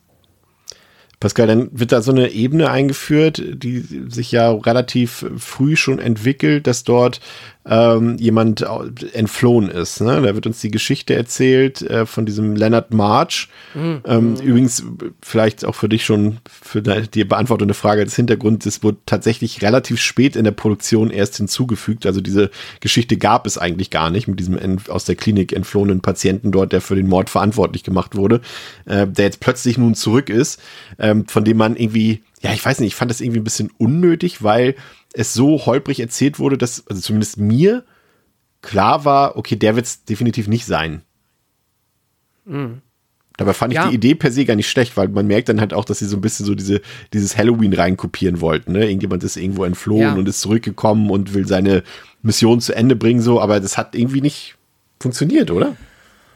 Hey, aber also, nee, es hat überhaupt nicht funktioniert. Ich finde, das merkt man auch, was du gerade gesagt hast, wusste ich zwar nicht, aber ergibt absolut Sinn. Also, dass das äh, etwas ist, was da quasi rangeflanscht wurde, um noch eine falsche Fährte zu legen, die aber dann leider so offensichtlich ist, dass, wie du auch schon gesagt hast, und das ist auch meine Meinung, man die nicht betritt, denn ähm, das hätte überhaupt, also es ist ja eh schon mal eine Kritik, dass halt quasi der Grund für diese Mordserie überhaupt nichts mit einem Prom Night zu tun hat. Ja. Ähm, aber zumindest ist diese Person, die dann die verübt hat, irgendwie in dieser Schule und äh, auch mit äh, da, im Prom. So, also das finde ich dann äh, sch schwächt das wieder ein bisschen ab die Kritik, aber jetzt da einfach ein random ähm, Serienkiller von außen, den man dann noch nicht mal sieht, irgendwie oder sieht man davon irgendwie mal irgendwie ein Foto oder so? Irgendwie, ich weiß, ich glaube nicht, ne? Nee, ich glaube nicht.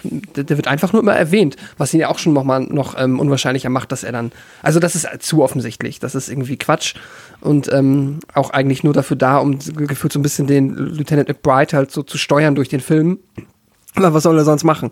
Der hat ja sonst gar keine Spur und äh, der muss ja, ähm, ne, wir brauchen ja jemanden, der investigative Arbeit vollrichtet und deswegen, ja, braucht er ein Ziel. Das ist halt super sinnlos und das Einzige, was es macht, ist am Ende dann ihn noch einmal so in eine falsche Sicherheit ähm, zu überführen, weil dann dieser Mörder halt gefasst wurde. Aber da sind wir dann auch wieder bei halt Suspension of Disbelief, dass ähm, zufällig zu dem Zeitpunkt, wo quasi der Mensch sechs Jahre nach dem Grund fürs Motiv anfängt, diese Mordserie durchzuführen. Die andere Person, die fälschlicherweise für eben diesen Grund hinter Gitter gebracht ist, auch noch ausbricht, ist halt schon wieder so ein Zufall. Ja. Es ist halt mega der Unfug ist. So. Und ähm, da macht sich der Film, der finde ich da auf den so auf dem Storygerüst eh schon mega wackelig ist, äh, bricht er sich dann irgendwie komplett das Bein. Ich habe das, ja, das fand ich nicht gut, nee. Aber wenn ich darf, würde ich gerne noch eine inszenatorische Lanze brechen. Warte kurz. Weil, äh, achso, ja. Kurz, äh, weil es noch dazu passt. Und ich finde gerade, ich habe da auch als Beisp Gegenbeispiel eben, wie man denn so diese Ermittlungsarbeit und mit äh, Red Herrings und sowas viel besser lösen kann, ist halt zum Beispiel, falls du dich nur an My Bloody Valentine erinnerst, da mit den beiden mhm. Buhlern, die da alle verdächtig sind, so sowohl im, im Original mhm. als auch im Remake und dass dann da die Polizei ermittelt und so. Das hat alles viel mehr Sinn ergeben. Aber hier merkst du halt, und das ist halt wirklich der Kontext, der Film ging wohl ursprünglich, also diese Storyline war gar nicht drin eigentlich. Und der ganze Film ging wohl mal ursprünglich zehn, zwölf Minuten länger, aber es wurde ganz viel rausgeschnitten, sodass die Handlung am Ende nicht immer so ganz Sinn und mhm. Kontext ergibt, ja. Aber gerne, äh, fahr gerne fort. Ich wollte nur aber, weil ich ähm, euch, ich möchte euch bezüglich der Inszenierung und dem Look des Films grundsätzlich überhaupt nicht widersprechen, aber äh, ich wollte dann zumindest einmal an dieser Stelle eine Lan Lanze für äh, die äh, Jamie Lee Curtis Tanzszene brechen, denn die fand ich ganz fantastisch. Äh, aber jetzt auch weniger, weil äh, die grandios geschossen ist, aber weil es einfach eine coole dynamische Tanzszene ist. Meinst du jetzt schon die auf dem, auf dem Ball? Ja, ja. Ah, ja. Mit der hatte ich sehr, sehr viel Spaß. Sorry, falls du dazu noch kommen wolltest. Aber nee, aber da, dazu die, die Anmerkung, dass sie wohl ähm, ausgebildete Tänzerin ist und zu dem Zeitpunkt auch schon war aber mhm. ihr Tanzpartner nicht. Und deswegen äh, war das wohl ein bisschen schwierig teilweise bei den Dreharbeiten. Sieht man aber auch, weil sie macht die Moves. Ich meine, sie macht ja irgendwie so einen Backflip und keine Ahnung, was man da alles. Äh ich weiß auch gar nicht, ob das, also ich habe keine Ahnung von Tanzen, aber ich find's cool. aber gute Hinleitung zum Ball, äh, Theresa. Äh, die die Prom-Night-Szenen, die nehmen ja quasi das letzte Drittel des Films ein, sind vermutlich dann auch sowas wie die Höhepunkte. Ich fand es äh, dazu vielleicht noch ganz, äh, ganz witzig, dass sie ursprünglich halt bei der Musikauswahl, also echte Disco-Hits irgendwie, äh, die die Älteren unter uns vielleicht noch kennen, äh, irgendwie Born to Be Alive, Disco Inferno oder I Will Survive und so eine Sachen, die wurden da eigentlich abgespielt mussten dann aber irgendwie fünf Tage vor äh, Veröffentlichung oder so, mussten die aus Lizenzgründen entfernt werden. Und der Komponist hatte dann eben fünf Tage Zeit, um ähnlich klingende Stücke äh, zu komponieren, die dann da reingefügt wurden. Und das hört man tatsächlich auch, dass die alle so ein bisschen so ähnlich klingen wie äh, Born to Be Alive und I Will Survive und so weiter. Und natürlich der, der unvergessene Hit, äh, der jetzt exklusiv für diesen Film ist, ne? Prom Night, Everything is Alright. Absoluter Ohrwurm. Aber hier Theresa beginnt quasi mit dem Beginn der Prom Night kommt der Film, fand ich, so ein bisschen aus sich raus. Wenn er jetzt auch anfängt, dass wir jetzt ein paar Mordsequenzen und sowas haben. Äh, es wurde besser, fand ich. Etwas zumindest. Ja, es gab so kleine Lichtblicke, aber zum Beispiel die Tanzszene, da war ich am Anfang auch so, jawohl, geil, Tanzszene, ich bin da ja immer down für. Und dann war ich irgendwann aber auch so nach gefühlt fünf Minuten, dachte ich so, also selbst die zieht sich langsam. Also irgendwie hat der Film überhaupt gar kein Gefühl, wann es reicht und wann eine Szene irgendwie nicht mehr interessant ist. Weil, wie gesagt, am Anfang fand ich die richtig, richtig cool und dann dachte ich mir irgendwann so, nee, also es, die geht halt, glaube ich, wirklich fast den ganzen Song lang. Ja, und ja. so toll ist der Tanz dann auch wieder nicht. ähm, und ja, die Kills da, also das sind auch echt Sachen bei oder halt eben auch nicht bei. Da gibt es eine Stelle, da wird eine umgebracht. Ich weiß gar nicht so recht wie. Man sieht auf jeden Fall, ich glaube, er drosselt von hinten oder Kehle aufgeschützt oder so. Man also weiß Caddy es nicht. wird am Anfang in dieser Slow-Motion-Szene, nachdem genau. ihr Lover sie ja abgewiesen, äh, nee, sie ihren Lover abgewiesen hat, ähm, wird sie ja so in Slow Motion von, mit der Scherbe, glaube ich. Ähm. Genau, und da dachte ich mir auch so, dann kommt so in Slow-Mo, sieht man einfach nur, wie er sie festhält. Aber man sieht nicht mal den Kill in Slow-Mo, man sieht ihn einfach gar nicht, aber trotzdem so inszeniert, als würde man da jetzt irgendwas Besonderes sehen. Und also alles finde ich schon sehr unglücklich gelaufen. Aber ja, gegen Ende kommt ein bisschen Drive rein, obwohl ich ähm, den Soundtrack dann an manchen Ecken auch echt unpassend fand und eher nicht so atmosphärisch. Also in der Tanzszene ja, aber da wurden ein paar Entscheidungen getroffen vom Soundtrack her, wo ich mir dachte, oh nee, das haut jetzt hier irgendwie gar nicht hin. Ich finde, der Komponist ist Respekt für den Komponisten. Also in fünf, fünf Tagen Tage, alle Songs okay, umzukomponieren, ja. die da eigentlich, eigentlich Hits waren. Aber äh, ich kann mir halt auch vorstellen, dass da trotzdem dann auch eben irgendwelche Disco-Songs über ähm, nicht so discohaften Szenen drüber lagen. ähm, die das, wo das von vornherein so gedacht war. Und das hat mir zum Teil echt auch gar nicht gefallen. Ich würde dir ein bisschen widersprechen. Ich fand tatsächlich den Kill an Kelly eigentlich gar nicht so schlecht. Also ein bisschen was hat man ja gesehen, ein bisschen Blut, was so aus der Kehle äh, da so rausspritzt. Aber ich fand das war mal, da dachte ich so, okay, der Film traut sich hier mal irgendwas visuell zu machen, auch wenn es jetzt irgendwie keinen Sinn ergeben hat jetzt, weil vorher gab es irgendwie keine Slow Motion, jetzt plötzlich gibt es eine. Da waren sie wahrscheinlich ganz stolz auf diese Szene, keine Ahnung. Ähm, aber ich finde, da durch diesen Aufbau der Szene, dadurch, dass Caddy halt da eigentlich mit ihrem Freund darum machen wollte und er wollte dann wieder mehr, sie wollte das nicht. Und da hatte ich ein bisschen Mitleid plötzlich mit Kelly, dass sie dann mm. dort umgebracht wurde. Und das hat mir im ganzen Film so gefehlt, dass ich wirklich ein bisschen Emotionalität auf einmal verspüre. Und das, finde ich, hat diese Szene irgendwie mehr drin gehabt. Und auch, ähm, André, bei dem Doppelmord an, an Slick und Jude äh, mit dem Van, fand ich, das ging es mir auch so. Und das war so, da, da, hatte ich auch gedacht, okay, jetzt, warum muss Jude jetzt sterben? So Slick, ja, okay, ist vielleicht jetzt nicht der sympathischste Typ so. Und das war dann alles auch ein bisschen aufwendiger inszeniert mit diesem Stunt dort und dem explodierenden Auto. Und da kam, da, da auf einmal war mal ein bisschen Value hinter der ganzen Sache. Und da dachte ich so, warum ging das nicht früher? Warum habt ihr das nicht in der ersten Stunde schon mal gemacht, sowas? Ja, ich finde, man merkt bei dem Film einfach, sie haben halt echt nicht viele Highlights und sparen die sich auf. Also, ne, mag halt irgendwie am Budget liegen, mag am, am Skript liegen, keine Ahnung. Aber ich habe das Gefühl, einfach der, der Fahrwassert halt die ganze Zeit so hin, um dann halt wirklich am Ende ähm, zumindest seine, seine kleinen Highlights abzuspielen. Ich fand halt auch dann der, ähm, der, der Kill da im Van und so. Das war, das war auch alles ganz nett inszeniert und auch zumindest also nicht überraschend. Ne? Man weiß schon, dass was passieren wird, aber trotzdem Ähm, so von der, von der, von der Inszenierung her war, es so, war das okay. Wobei ich dann eben, wenn, wenn, wenn der Killer dann da am, am Van rumklettert von außen, das war fast schon wieder ein bisschen lä lächerlich. Ein bisschen zu viel Action versucht, ohne Action zu können, so. Ja, ein bisschen lang, ne, wie der sich da auch gedreht hat die ganze genau, Zeit. Genau, ganze Zeit da Power driftet und der Killer so zur Tür raus und durch die alle wieder rein. Das war so ein bisschen Comedy fast schon. From ähm, Tokyo Drift. ja, es war ein bisschen wie so ein Sketch fast. Ähm, aber äh, trotzdem, ja, das waren so die kleinen Momente, die dann auch kamen. Und da war ich dann auch so, ja, okay, ihr könnt's ja. Also es sind ja kleine Momente da. Ähm, aber ich habe das Gefühl, die, die haben sich wirklich so aufgespart, weil es davon nicht viele gab, weil davon vielleicht inszenatorisch auch nicht so viele möglich waren umzusetzen, dass es halt echt lange dauert, bis dann wirklich was passiert so. Und dann ist es halt auch so für, ja, ne, für, für so den Filmspaß dahinter auch fast ein bisschen einfach schon zu spät, weil dann bist du halt ganze Zeit echt schon ein bisschen gelangweilt oder schon ziemlich, ziemlich viel gelangweilt sogar. Und dann ist es halt auch nur noch so, ah, endlich mal ein bisschen was. So, aber so der große, die große Euphorie jetzt über den Film setzt dann halt auch nicht mal wirklich ein. Ich fand eine Szene noch richtig gut und das war für mich die beste, die gruseligste, spannendste äh, Szene, auch von der Inszenierung her, und das war die Verfolgungsjagd von Wendy mit dem Killer. Die war ja auch so ein bisschen länger. Ich weiß jetzt nicht, ob äh, Theresa und Pascal ihr euch noch erinnern könnt, aufgrund, mhm. ist schon ein bisschen her, aber André weiß es garantiert noch. Ähm, die Szene fand ich richtig gut. Die war mal spannend auch, da konnte man mitfiebern und auch da habe ich wieder gedacht, so, mein, genau das, was, was André, was du ihm gesagt hast die haben scheinbar echt nur so diese drei, zwei, drei Setpieces gehabt, die wirklich so ein bisschen herausragend sind und haben die so blöde auf den Film verteilt, dass irgendwie, dass man sich irgendwie dann schon fast wieder ärgert, wenn auf einmal was Gutes passiert, weil man denkt, ey Leute, da war doch dann viel mehr drin. Aber die fand ich noch äh, ganz gut. Davon abgesehen, Pascal, wie fandst du den Look des Killers? Sein Outfit und wie er generell einfach äh, gehandelt hat im Film? Ich finde das Outfit gar nicht so blöd.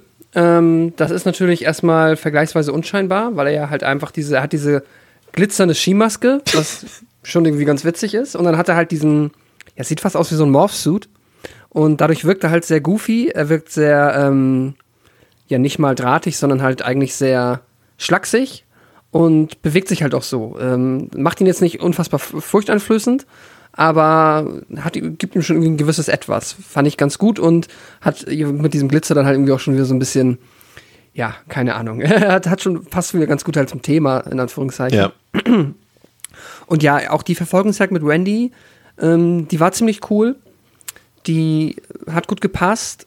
Mein Highlight ist dann tatsächlich aber doch die, ähm, der ganze Part mit äh, Jude und Slick halt in dem Auto, weil ich mhm. das äh, ja, ich fand das, ich weiß, ich muss sagen, ich fand das einfach erstmal der ganze Part, bis es dann losgeht.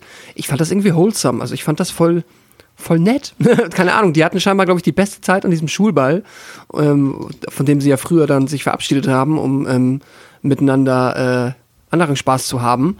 Und irgendwie wirkte das, keine Ahnung, das wirkte nett und ist dann in einem, ja, zugegebenermaßen etwas dann zu lang gezogenen ähm, Slasher-Moment geendet. Aber das hat sich für mich auch am meisten ähm, so nach 80s Slasher angefühlt.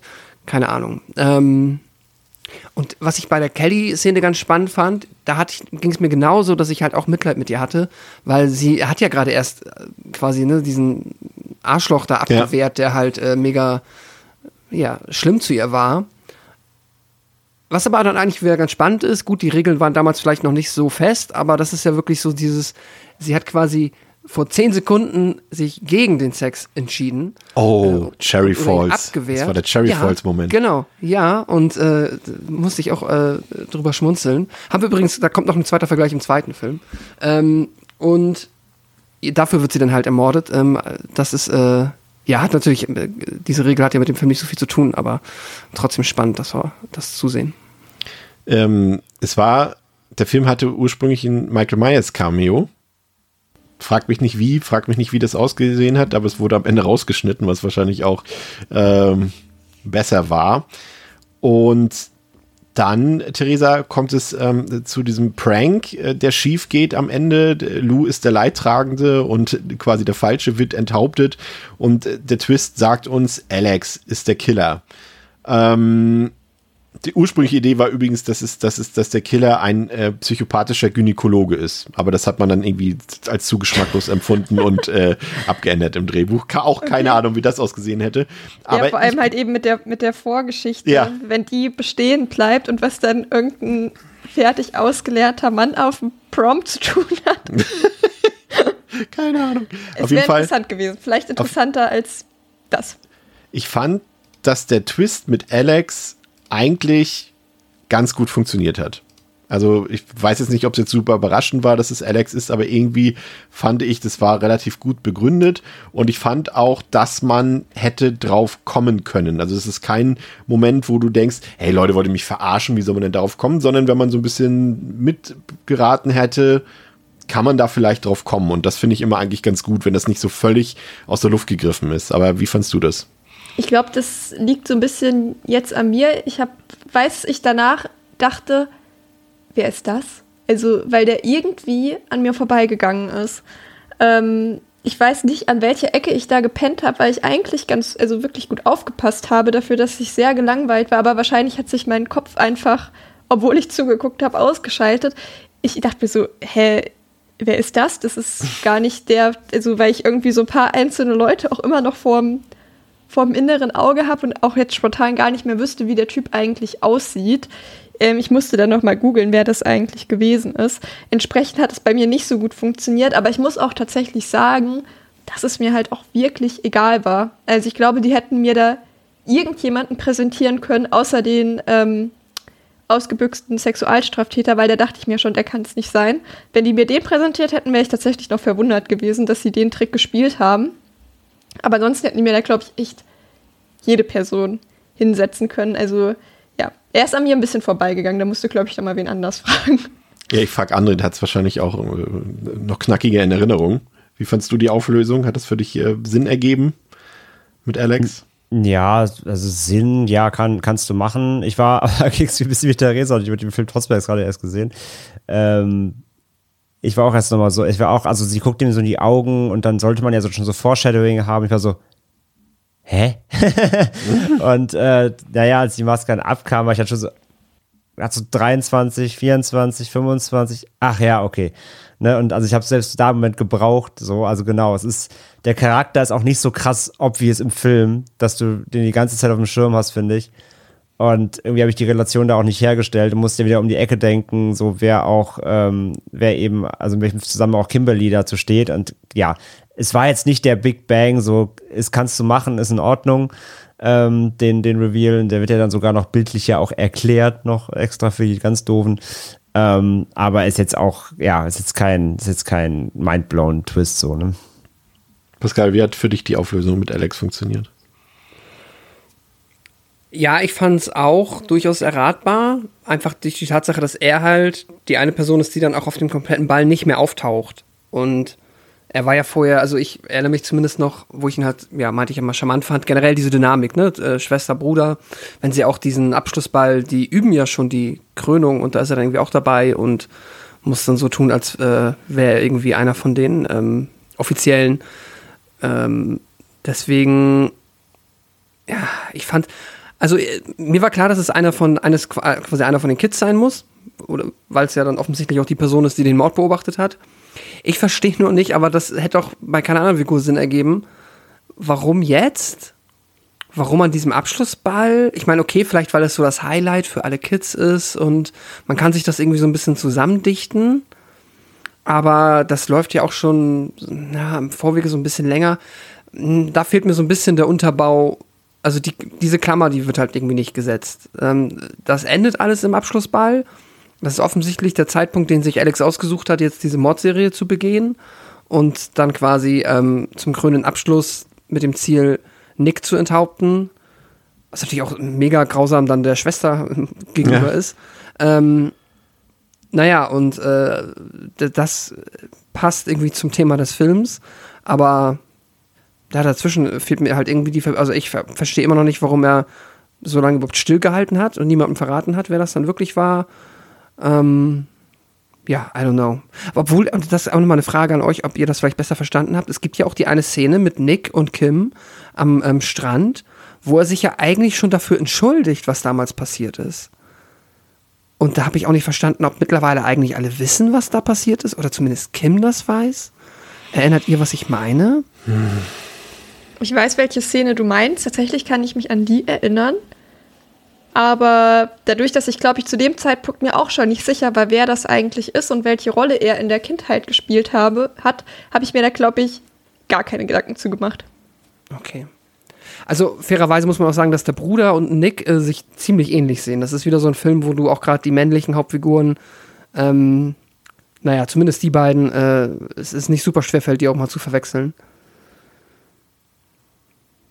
Ja, Ist also äh, Achso, im Endeffekt nicht so. Achso, sorry, einfach nur äh, äh, gehatcht irgendwie, also auch alles, was Theresa gesagt hat oder so, was ihr gesagt habt, alle, jede andere Entscheidung wäre schlechter gewesen, aber das macht es jetzt irgendwie noch nicht zu einem krassen Twist oder besonders gut.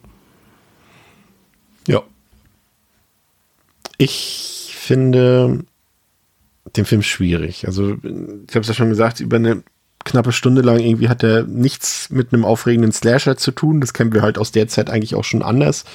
Ähm, fühlt sich an wie so eine überlange Folge von irgendeiner Daily Soap über Teenager. Und wie gesagt, wir haben den Vergleich. Halloween ist zwei Jahre vorher gewesen, Freitag der 13. kam im selben Jahr, aber auch sowas wie Black Christmas, der vielleicht auch noch, muss man vielleicht dazu sagen, ich habe auch das Gefühl gehabt, dass Prom Night eher ein 70er-Jahre-Film als ein 80er-Jahre-Film ist, teilweise so von seiner biederen Inszenierung her, so ein bisschen. Ähm, ja, die haben, also die, so diese Vergleichsfilme, die haben ihre Geschichte halt besser aufgebaut, mit mehr Spannung, mit mehr Atmosphäre und das schafft Prom Night halt irgendwie für mich nie. Was wir vielleicht auch noch nicht erwähnt haben, äh, was ich auf jeden Fall jetzt hier doch erwähnen muss, ist, dass die jetzt die Präsenz von Jamie Lee Curtis, finde ich, dem Film nur wenig weitergeholfen hat. Also klar, so diese Tanzszene, die Pascal erwähnt hat, aber so ansonsten äh, spielt sie weder besonders gut noch, also wäre sie nicht Jamie Lee Curtis, also würde der Name da nicht stehen und wir wissen, wer das ist, dann würde sie nicht auffallen. So, also sie ist für mich jetzt kein Gewinn in dem Film, außer dass man sagen kann, hey, da spielt Jamie Lee Curtis mit.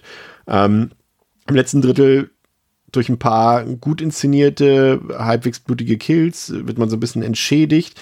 Aber das ist alles zu wenig, zu spärlich vorhanden und kann jetzt irgendwie auch nicht über, über die Schwächen hinweg sehen lassen. Also ich fand den Film echt bieder, langweilig, flach, sowohl optisch als auch, auch storytechnisch und muss ganz ehrlich sagen, also selbst für hartgesottene Slasher-Fans ist Prom Night eine zähe Partie, André.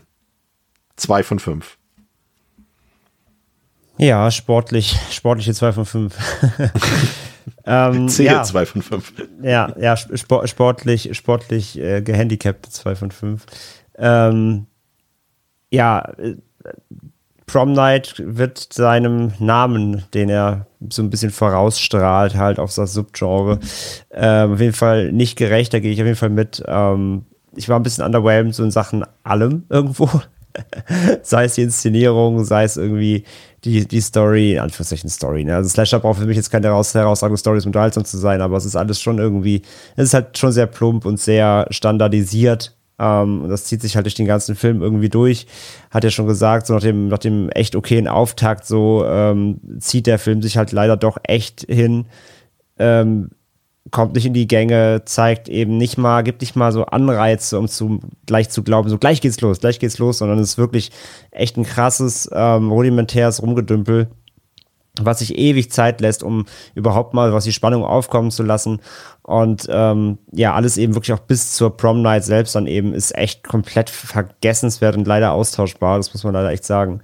Ähm, und ja, wenn dann noch eben dann noch ein paar Highlights reinkommen, die dann okay sind, so, es sind jetzt auch immer noch keine, äh, auch immer noch keine groundbreaking Momente, ne, der, das Gewaltlevel ist auch echt nicht hoch, das, das, das ist nichts, was zur Erinnerung beiträgt, die, die Kills sind nicht besonders einfallsreich oder, oder eben gar hart oder irgendwie ähm, clever oder kreativ, also da braucht man auch nicht drauf hoffen, ähm, sondern dann geht's wirklich eher darum, so, die Charaktere, die du dann bis, hin, bis dahin immerhin kennengelernt hast, wovon eben dann doch ein, zwei sympathischer sind, als man so denkt oder als der typische ähm, Teen, Teen Slasher Trope es äh, zulassen, zulassen würde, ähm, dass man dann denkt, ach ja, okay, schade, dass, dass, die, dass der Charakter jetzt irgendwie dann doch stirbt oder so, oder in den Momenten auch, oder denkt sich so, oh ja, okay, also das schafft er dann schon irgendwo, die sind nicht komplett egal, die Figuren, aber ja, es reicht halt nicht, um dann noch irgendwie jetzt groß was umzureißen. Das heißt, ähm, so die letzten 20, 25 Minuten, sage ich mal grob, die sind in Ordnung, so da gibt es ein, zwei Momente, die man auf jeden Fall mitnehmen kann. Aber alles in allem muss ich echt sagen, ist Prom Night echt ein, ein, ein, Film, der, wie gesagt, über, weit über seinem Potenzial steht, rein mit seinem Namen, der aber echt nicht liefert, was man irgendwie von so einem, sag ich ja, Klassiker des Subgenres irgendwie erwartet groß. Von daher, er ist immer noch so halbwegs solide eben inszeniert und du hast eben junge Jamie Lee Curtis und du hast einen Leslie Nielsen da drin, irgendwie das halt witzig ist natürlich zu sehen, weil ich auch mir dachte, krass, Leslie Nielsen 19, 1980 schon alt. Ähm, und ja, aber am Ende des Tages ist es wirklich kein großer Wurf an Film und ich war echt nicht, echt nicht übermaßig unterhalten von dem. Deswegen gehe ich tatsächlich mit und bin bei Chris und gebe auch zwei von fünf. Für mehr hat es bei mir da auf der Unterhaltungsskala nicht gereicht. Theresa, wie schaut es bei dir aus? Ähm, ich gehe noch eine Stufe runter. Ich gehe auf die anderthalb Sterne, weil ich wirklich eigentlich nichts Positives über Prom Night zu sagen habe. Ich habe, glaube ich, selten einen so langweiligen Slasher gesehen. Obwohl die Prämisse irgendwie eigentlich sogar ganz cool ist, haben sie es irgendwie geschafft, das Ding, finde ich, komplett an die Wand zu fahren und einfach so unfassbar langweilig zu machen in ja, jederlei Hinsicht. Und die letzten 15 Minuten sind dann so, wenn, wenn der ganze Film so wäre wie die letzten 15 Minuten, wäre es halt, glaube ich, trotzdem nur ein zweieinhalb von fünf Sterne-Film geworden. Für mich, es hat irgendwie, ja, nicht so richtig für mich funktioniert. Die ähm, die Figuren alle mehr als fürchterlich. Ähm, man muss dann schon sehr aufmerksam sein, um den Bogen zu schlagen, von wer war in der Kindheit wer und wer ist es jetzt im Erwachsenen. Und das auch noch, obwohl die Leute nervig und langweilig sind. Das ist schon, finde ich, eine richtige Aufgabe eigentlich, ähm, dass einem das dann auch noch zugemutet wird. Ja, anderthalb von fünf Sternen. Es passiert nichts Spannendes und ich frage mich auch tatsächlich, warum der irgendwie trotzdem so ein Name ist. So, wenn man irgendwie Prom Night sagt, ich glaube, so Leute im Horrorgenre zumindest haben schon davon gehört. Ich glaube aber echt nur, weil Jamie Lee Curtis da mitspielt, dass man sagt, ach ja, da ist doch, ja? Jamie Lee ist doch da auch mit dabei. Ansonsten wird sich da echt, glaube ich, keine Sau dran erinnern. Und ähm, ich finde, der ist echt zu Unrecht eigentlich ein Name, den man kennt, muss ich wirklich sagen. Ich werde den, glaube ich, nie wieder gucken. das ist immer das Gute, man kann mit so einer Podcast-Episode halt auch so Filme einfach auch mal ein für alle Mal abschließen. und ja, braucht sie danach nie wieder gucken, weil ja, man alles gesagt hat dazu. Ja. Das, das äh, da haben wir tatsächlich öfter hier. Pascal, dein Fazit. Ja, ich glaube, ich bin noch, ähm, ja, oder, ja, wenn ich jetzt, äh, ich kenne eure Sternewertung, deswegen weiß ich, dass ich am gnädigsten dem Film ähm, gegenüber noch ähm, bin. Denn, auch wenn ich euch grundsätzlich in vielen Recht gebe, es ist halt wirklich teilweise nicht leicht, den Horrorfilm in diesem Film zu entdecken, weil der halt über einen großen Anteil der Laufzeit halt einfach nicht stattfindet. Oder zumindest nur sehr unterschwellig, sehr im Hintergrund. Ich aber mit den Figuren ein bisschen besser klargekommen bin, habe ich ja schon am Anfang erwähnt. Ich konnte irgendwie mit dieser kompletten, ähm, keine Ahnung, Kids bereiten sich auf den Abschlussball vor, dann gibt's da noch so ein bisschen, naja, halt bekanntes Drama zwischen den SchülerInnen und dann wird der Ball halt vorbereitet. Und ich mag halt auch, ich finde, das ist jetzt irgendwie, ja, die Inszenierung ist, das sieht nicht mega cool aus, aber trotzdem ist der Abschlussball da und das äh, macht bei mir wahrscheinlich eh schon immer noch mal einen kleinen, gibt einfach einen kleinen Bonus, keine Ahnung. Ähm, so als Horrorfilm insgesamt oder auch als Slasher vor allem, als 80-Slasher, finde ich ihn auch unterwältigend. Da sind auch nachher die, Highlights in Anführungszeichen machen den Kohl da auch nicht mehr fett.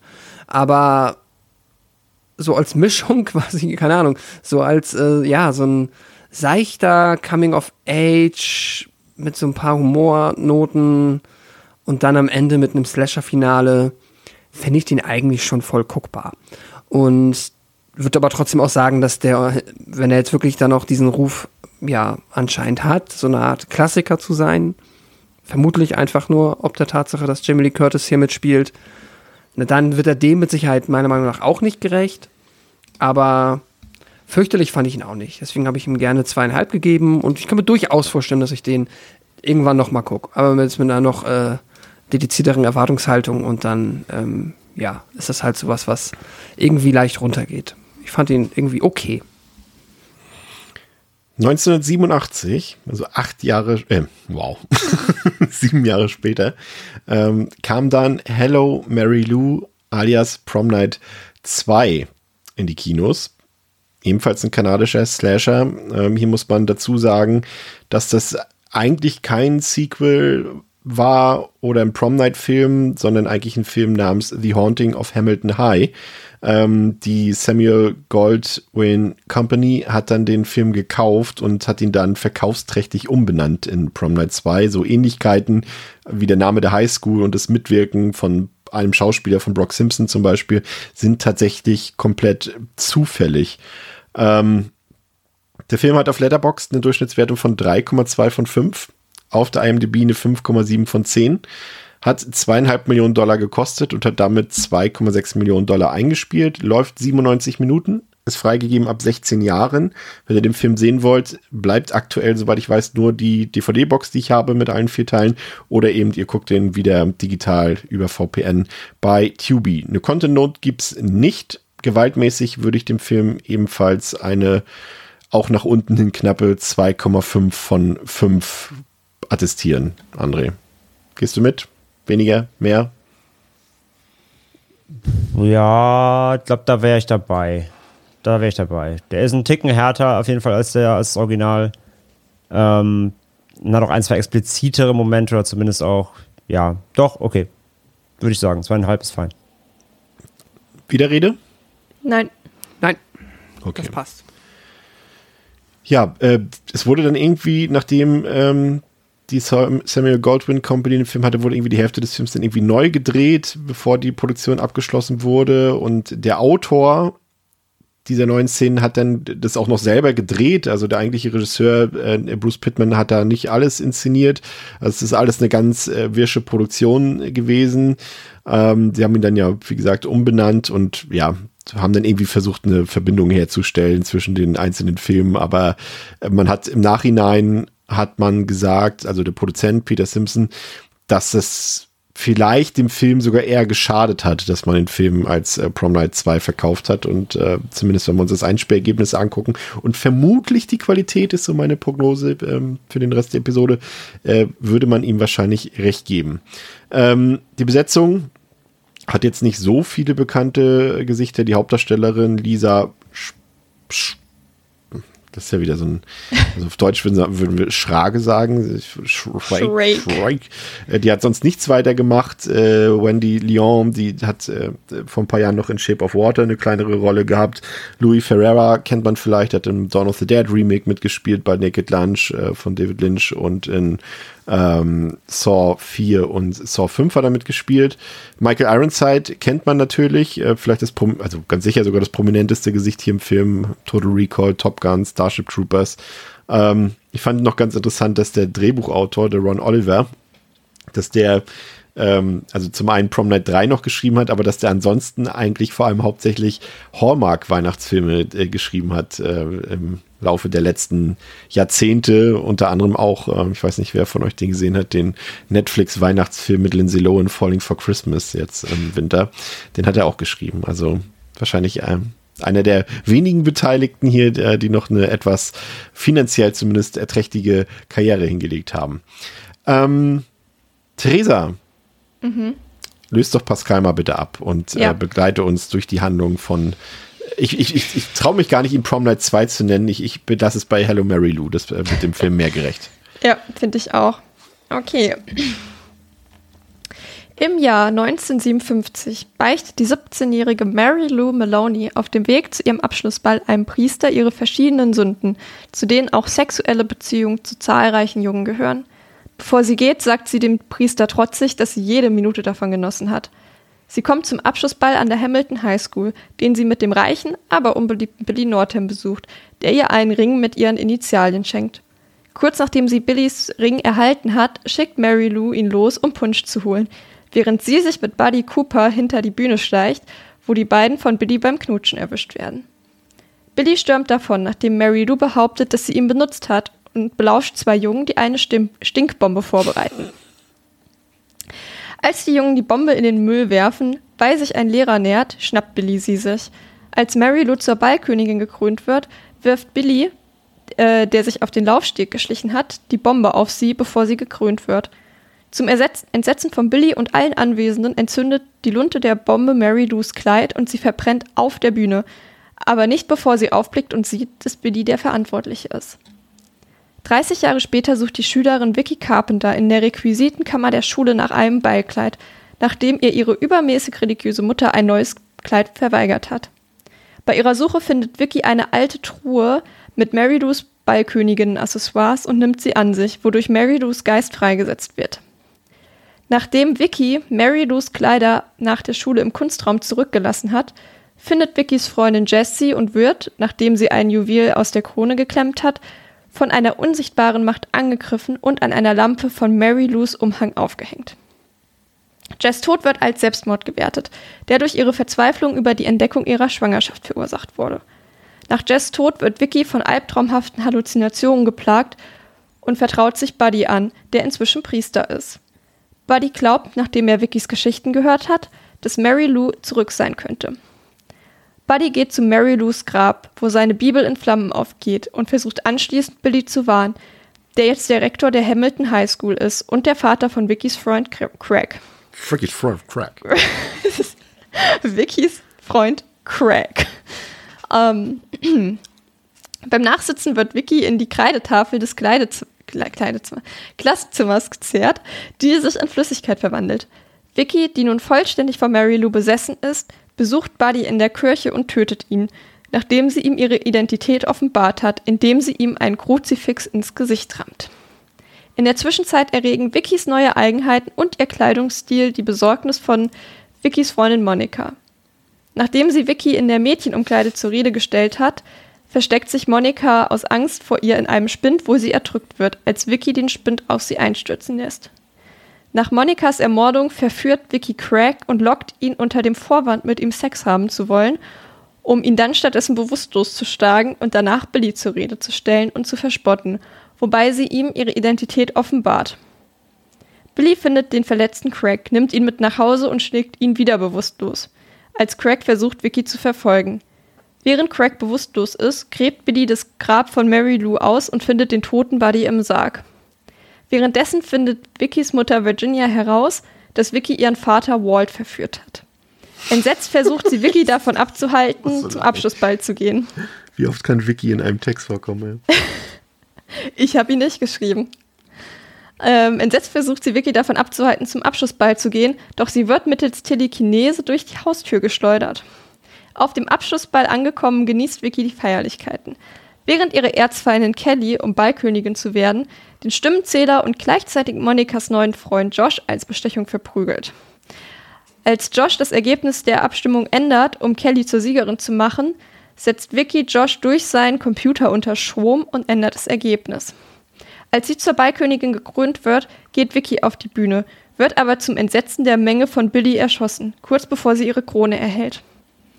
Als Craig nach der Schießerei ankommt und sich der scheinbar sterbenden Vicky nähert, wird er zurückgeworfen, als Vicky sich in die verkohlte Leiche von Mary Lou verwandelt.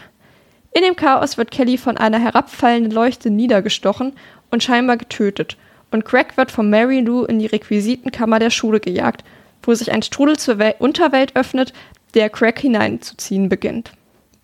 Bevor Craig den Strudel in den Strudel gezogen wird, trifft Billy ein, setzt Mary Lou die Krone auf und küsst sie, was anscheinend ihren Geist besänftigt, der daraufhin verschwindet und Vicky befreit. Nachdem Mary Lou gegangen ist, steigen Vicky und Craig mit Billy in dessen Auto.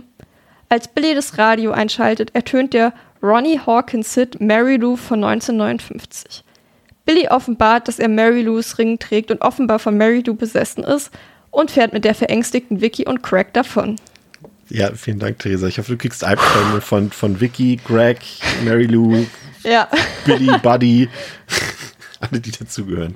Ja. Ähm, Pascal, der Film, anders als das Original äh, Prom Nightchen, äh, beginnt der zweite Teil tatsächlich auf einem, auf einem Abschlussball. Mm. Und ich fand eigentlich, dass die Background-Geschichte rund um Mary Lou und auch wieder diese Tragik, ne, es ist ja, ähnelt ja sehr, dass es quasi nur Unfall, ne, kann man wieder, also in dem Fall ist es ja wirklich ein Unfall gewesen, der dann zu einer großen Tragödie wird.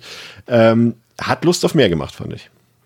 Hat gleich für mich irgendwie gesagt, okay, der Film wird, glaube ich, ein bisschen mehr Pep haben. Gut, da liegen jetzt auch sieben Jahre zwischen, ne? also da ist auch in Sachen Inszenierung, in Sachen ja, Genreentwicklung natürlich auch viel passiert, aber äh, man merkt das schon, das tut dem Film gut.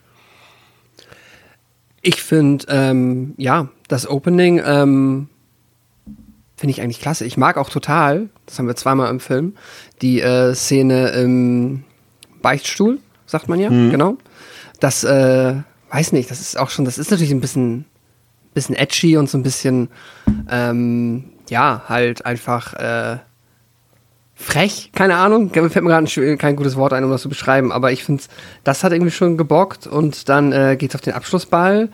Mary Lou ist halt offensichtlich ähm, mega arschig und der gute Billy äh, ist halt echt so, aber das ist, das, ich glaube, das macht am meisten Spaß, weil halt Billy, dieser ist ja offensichtlich so ein reicher, ähm, ja, der Sohn von reichen Eltern und äh, so eine Mischung aus, du merkst richtig, er hat dieses künstliche Ego, das er der Meinung ist zu haben, ist aber gleichzeitig auch super unsicher. Und ich musste so lachen, wenn er dann, ähm, wenn Mary Lou dann mit dem anderen rummacht und er kommt da rein und es ist so, ah, so, so traurig, peinlich, wenn er dann, er sagt halt nicht nur so, du betrügst mich gerade, das finde ich aber richtig blöd, sondern er sagt dann vor den beiden, so weit sind wir aber nie gegangen. Und es ist so, oh, oh nein, das ist so unangenehm.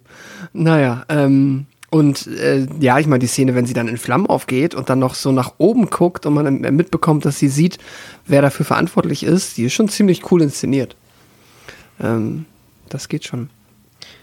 André, generell würde ich sagen, ist der Film sehr stark von anderen Filmen inspiriert. Also ich sehe da gerade am Anfang, sehe ich da starke Versatzstücke von Carrie, auch am Ende wieder.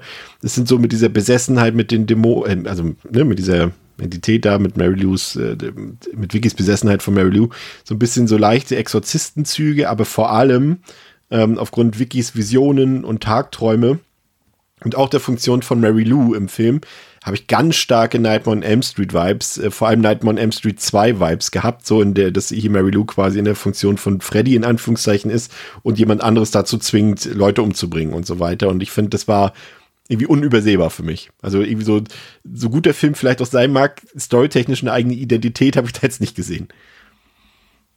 Nee, nicht wirklich. Und der war auch so in dem, was er dann irgendwie so ein bisschen adaptiert und sich als Inspiration nimmt, auch so ein bisschen all over the place. Also ähm, ich, ich musste auf einer, also nicht direkt Vergleich der Film, aber ich, hab, ich hatte so ein bisschen Cabin Fever 2 Vibes. Weil der so, weil der, weil er auch so wirr war und so all over the place. Wisst ihr, was ich meine? Also, Ich habe tatsächlich Ah. bei ähm, Ja. beim ersten Teil an Cabin Fever 2 gedacht, wo ich mir dachte, Wahnsinn, bei dem hatte ich mehr Spaß um diese ganze Prom-Thematik drumherum. da musste ich an Cabin Ja, Fever 2 ja, denken. ja, Aber okay. ich, ich verstehe, wo es herkommt. Ja. Ja, also ich musste beim zweiten halt so ein bisschen, weil das, weil das auch so wirr war. So, so jeder, jeder Tür ist gefühlt eine neue Szenerie mit neuen, mit neuem Subgenre und so. Und das war hier auch. So, ich hatte halt gedacht, ich gucke halt noch einen Slasher. Und dann wurde es halt ein Poltergeist meets Exorzist meets Carrie meets äh, Nightmare war mit Dämonenpferden und hast du nicht gesehen. Es war halt so weird. Ähm, und ja, aber ich muss auch sagen, es war halt zumindest auch der Auftakt so, es war halt unterhaltsamer, es war interessanter, wenn auch wirrer und, und konfuser und äh, fast noch ein bisschen trashiger. Aber es war, es war entertaining irgendwie. Das habe ich, das muss ich schon sagen. Also das habe ich direkt gemerkt. So, ich war mehr direkt irgendwie dran. Gerade weil, gerade weil es so, so, ja, so all over the place war und du ganze Zeit irgendwie gefragt hast, hey, was, was, was, was passiert hier gerade? In welche Richtung wollen die jetzt hier? Ähm, aber ja, wie gesagt, der Auftakt halt auch hier äh, war auf jeden Fall deutlich, deutlich auch, ja, einfach zackiger und, und da ist ein bisschen mehr, mehr Pep drin, weil Prom Night 1 will halt atmosphärisch sein, schafft's aber nicht. Und der zweite ist einfach mehr irgendwie nach vorne und der, der versucht erst gar nicht irgendwie da jetzt eine, irgendwie eine, eine, ja, eben eine Atmo aufzubauen, die so ein bisschen Mystery ist oder so, sondern der geht halt einfach rein. Und das war zumindest auf jeden Fall erstmal das ja, das unterhaltsamere ähm, Unterfangen jetzt als im Gegensatz zum ersten. Was Theresa hier so ein bisschen mit reinkommt und vielleicht auch so ein bisschen das Originelle ist, gut, wenn man jetzt die erwähnten Vorbilder wie Nightmare on Elm Street 2 oder so betrachtet, ist dann wieder nicht so originell, aber zumindest im Vergleich zum ersten Teil, wenn wir ihn als ersten Teil bezeichnen wollen, ist diese übernatürliche Komponente und Note, die da reinkommt, die das Ganze vielleicht fast schon weniger zu einem Slasher machen, eher vielleicht zu einer Hybrid-Variante. Aber ich finde, dadurch ergeben sich ein paar echt coole Szenen. Ich fand zum Beispiel die Szene, in der Vicky in diese Tafel gezogen Ja, wird und diese so cool. fluide wird, das war richtig cool zum Beispiel. Ja, total. Also, hast du ja schon gesagt, so, das sind irgendwie alles keine neuen Ideen, so ein bisschen von überall her zusammengeklaut, aber in der Mischung dann halt trotzdem irgendwie unterhaltsam und irgendwie auch dann in dem Sinne originell, dass es jetzt nichts eins zu eins geklaut wurde. Ähm, so dass ich eigentlich doch sehr zufrieden damit war und auch eben so die Szene mit der Tafel oder so, die fand ich richtig cool. Also da musste ich natürlich auch instant irgendwie an Nightmare on Elm Street denken, aber es ist ja nicht unbedingt schlecht. So immerhin sehen wir was und immerhin passiert was, auch wenn wir halt dann ja viel, viel Übernatürliches jetzt drin haben oder auch der Kill am Ende dann über den Computer, wo der Typ einfach so einen Stromschlag durch den Computer bekommt.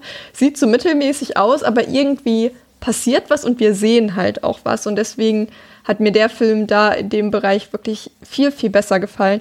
Und dann halt auch eben nicht nur, oh, der wird jetzt die Kehle aufgestützt, sondern schon ein bisschen kreativ auch. Hat den jemand von euch auf Deutsch geguckt? Nee, ne?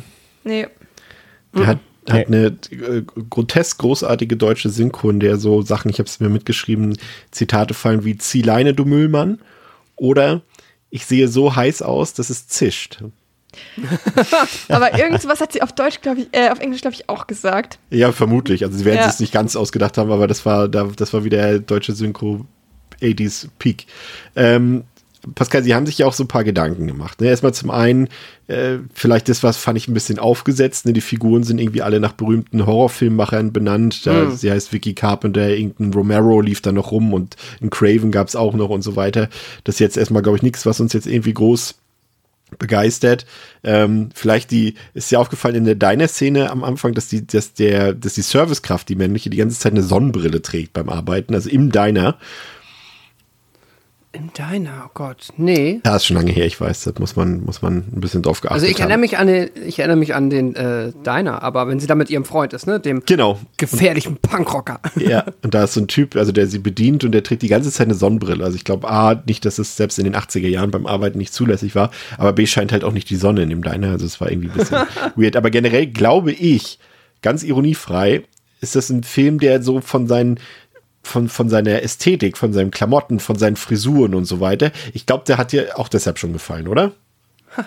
Äh, ja, ähm, also generell von der Ästhetik, auch vielleicht so ein bisschen, doch, ja, deswegen vom Vibe und ähm, ja, auch von allem, was ihr bisher jetzt schon angesprochen habt, äh, hat er sehr viel, ähm, keine Ahnung, Resonanz bei mir erzeugt? Weiß ich nicht.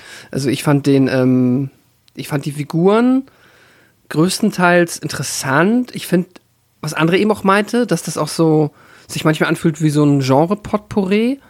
Das ist mir auch so gegangen und hat dann manchmal zu so seltsamen Momenten gefühlt, finde ich, im Film, wenn, wie heißt die, die Jess, die ja dann, ähm, da gibt es auch die Szene, wo sie, sie glaube ich, in der Umkleide oder im Badezimmer auf einmal da in der Ecke sitzt und weint. Und das ist halt vergleichsweise dramatisch. Also aber jetzt aber auch ohne irgendwie einen doppelten Boden. Die Schauspielerin spielt sich da irgendwie gefühlt auch um Kopf und Kragen und die Szene geht auch voll lange. Und das ist voll kurz, voll schlimm. Ja, Das- ich fand das das, auch eine richtig gute Szene. Die hat mich auch Ja. richtig gekriegt. Ich weiß gar nicht warum, aber irgendwie es war. Aber ja, in so einem Film, ich hätte das echt überhaupt nicht gedacht, dass es da eine Szene gibt, die mich emotional so richtig catcht, wo ich wirklich dachte, boah, die tut mir einfach richtig leid. Und das noch bevor das mit der Schwangerschaft kam. Aber ich dachte mir so, boah, die hat jetzt einfach so Liebeskummer. Es tut mir einfach so leid. Ich konnte das irgendwie so richtig nachfühlen. Dann kam auch noch, dass sie schwanger ist. Da dachte ich so, oh Gott, ja, die Arme. Der, der, der Film thematisiert ja generell irgendwie einige ernsthafte Themen. Wir haben es eben schon angesprochen, ob es äh, Suizid ist, ob das diese, dieses Schwangerschaftsthema ist, das natürlich auch einhergehend mit der religiösen Komponente, die der Film natürlich auch extrem hat. Ich fand, er hätte sich da vielleicht ein bisschen ähm, auf ein Kernthema vielleicht einigen oder verständigen sollen. Ich fand es ein bisschen zu lose. Er macht viele Themen auf, aber beschäftigt sich dann nicht so richtig mit denen.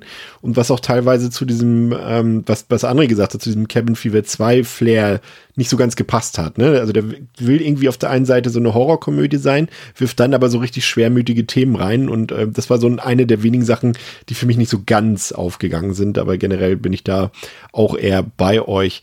Pascal, es gibt diese Duschszene, über die wir reden müssen, die erstmal ähm, überraschend sleazig daherkommt, weil äh, ich hätte das jetzt nicht erwartet, dass die, die, die Damen sich dort entblößen. War auch eigentlich nicht so gedacht im Storyboard, habe ich gelesen.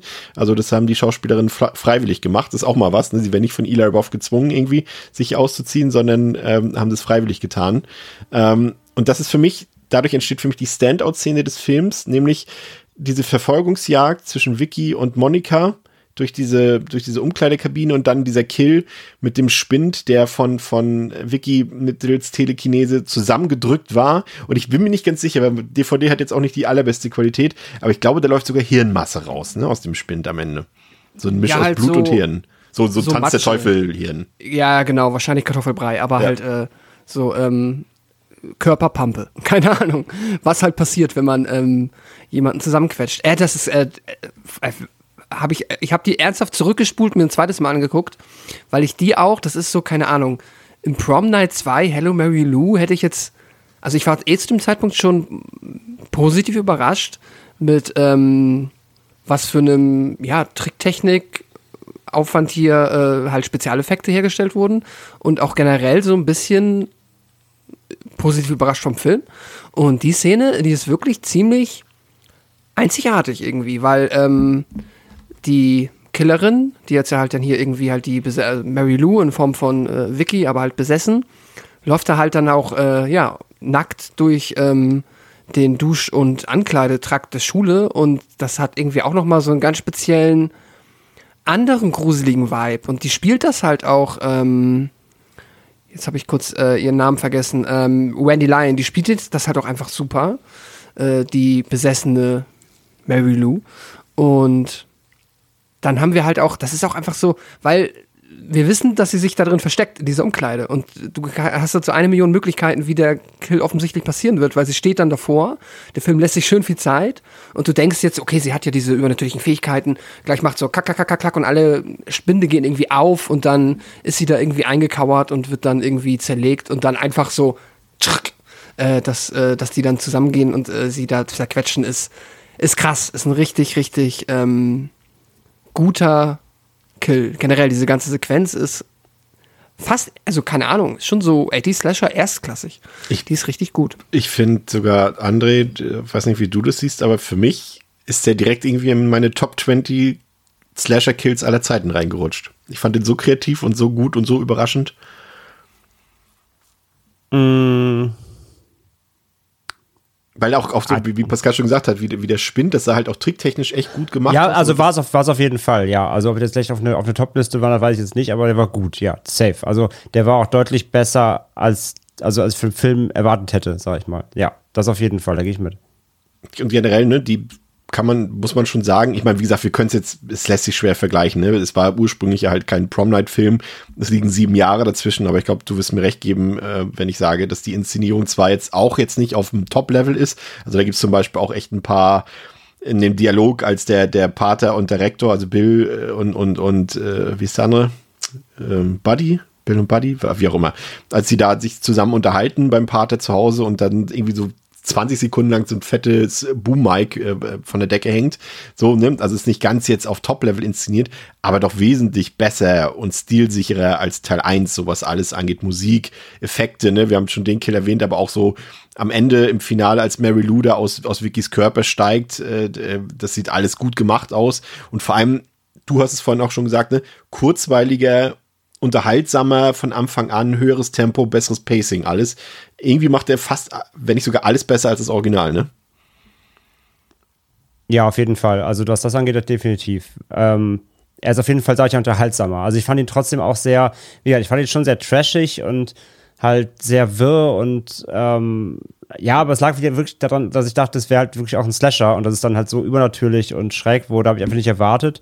Aber es will ich jetzt auch gar nicht per se halt als schlecht bezeichnen, aber dadurch war es halt schon irgendwie, ähm, es war halt sehr B-movig natürlich, ne? Aber wie gesagt, es war zumindest eben unterhaltsamer. Da, da gehe ich halt komplett mit. Es war, es war zügiger inszeniert, einfach das Pacing war besser.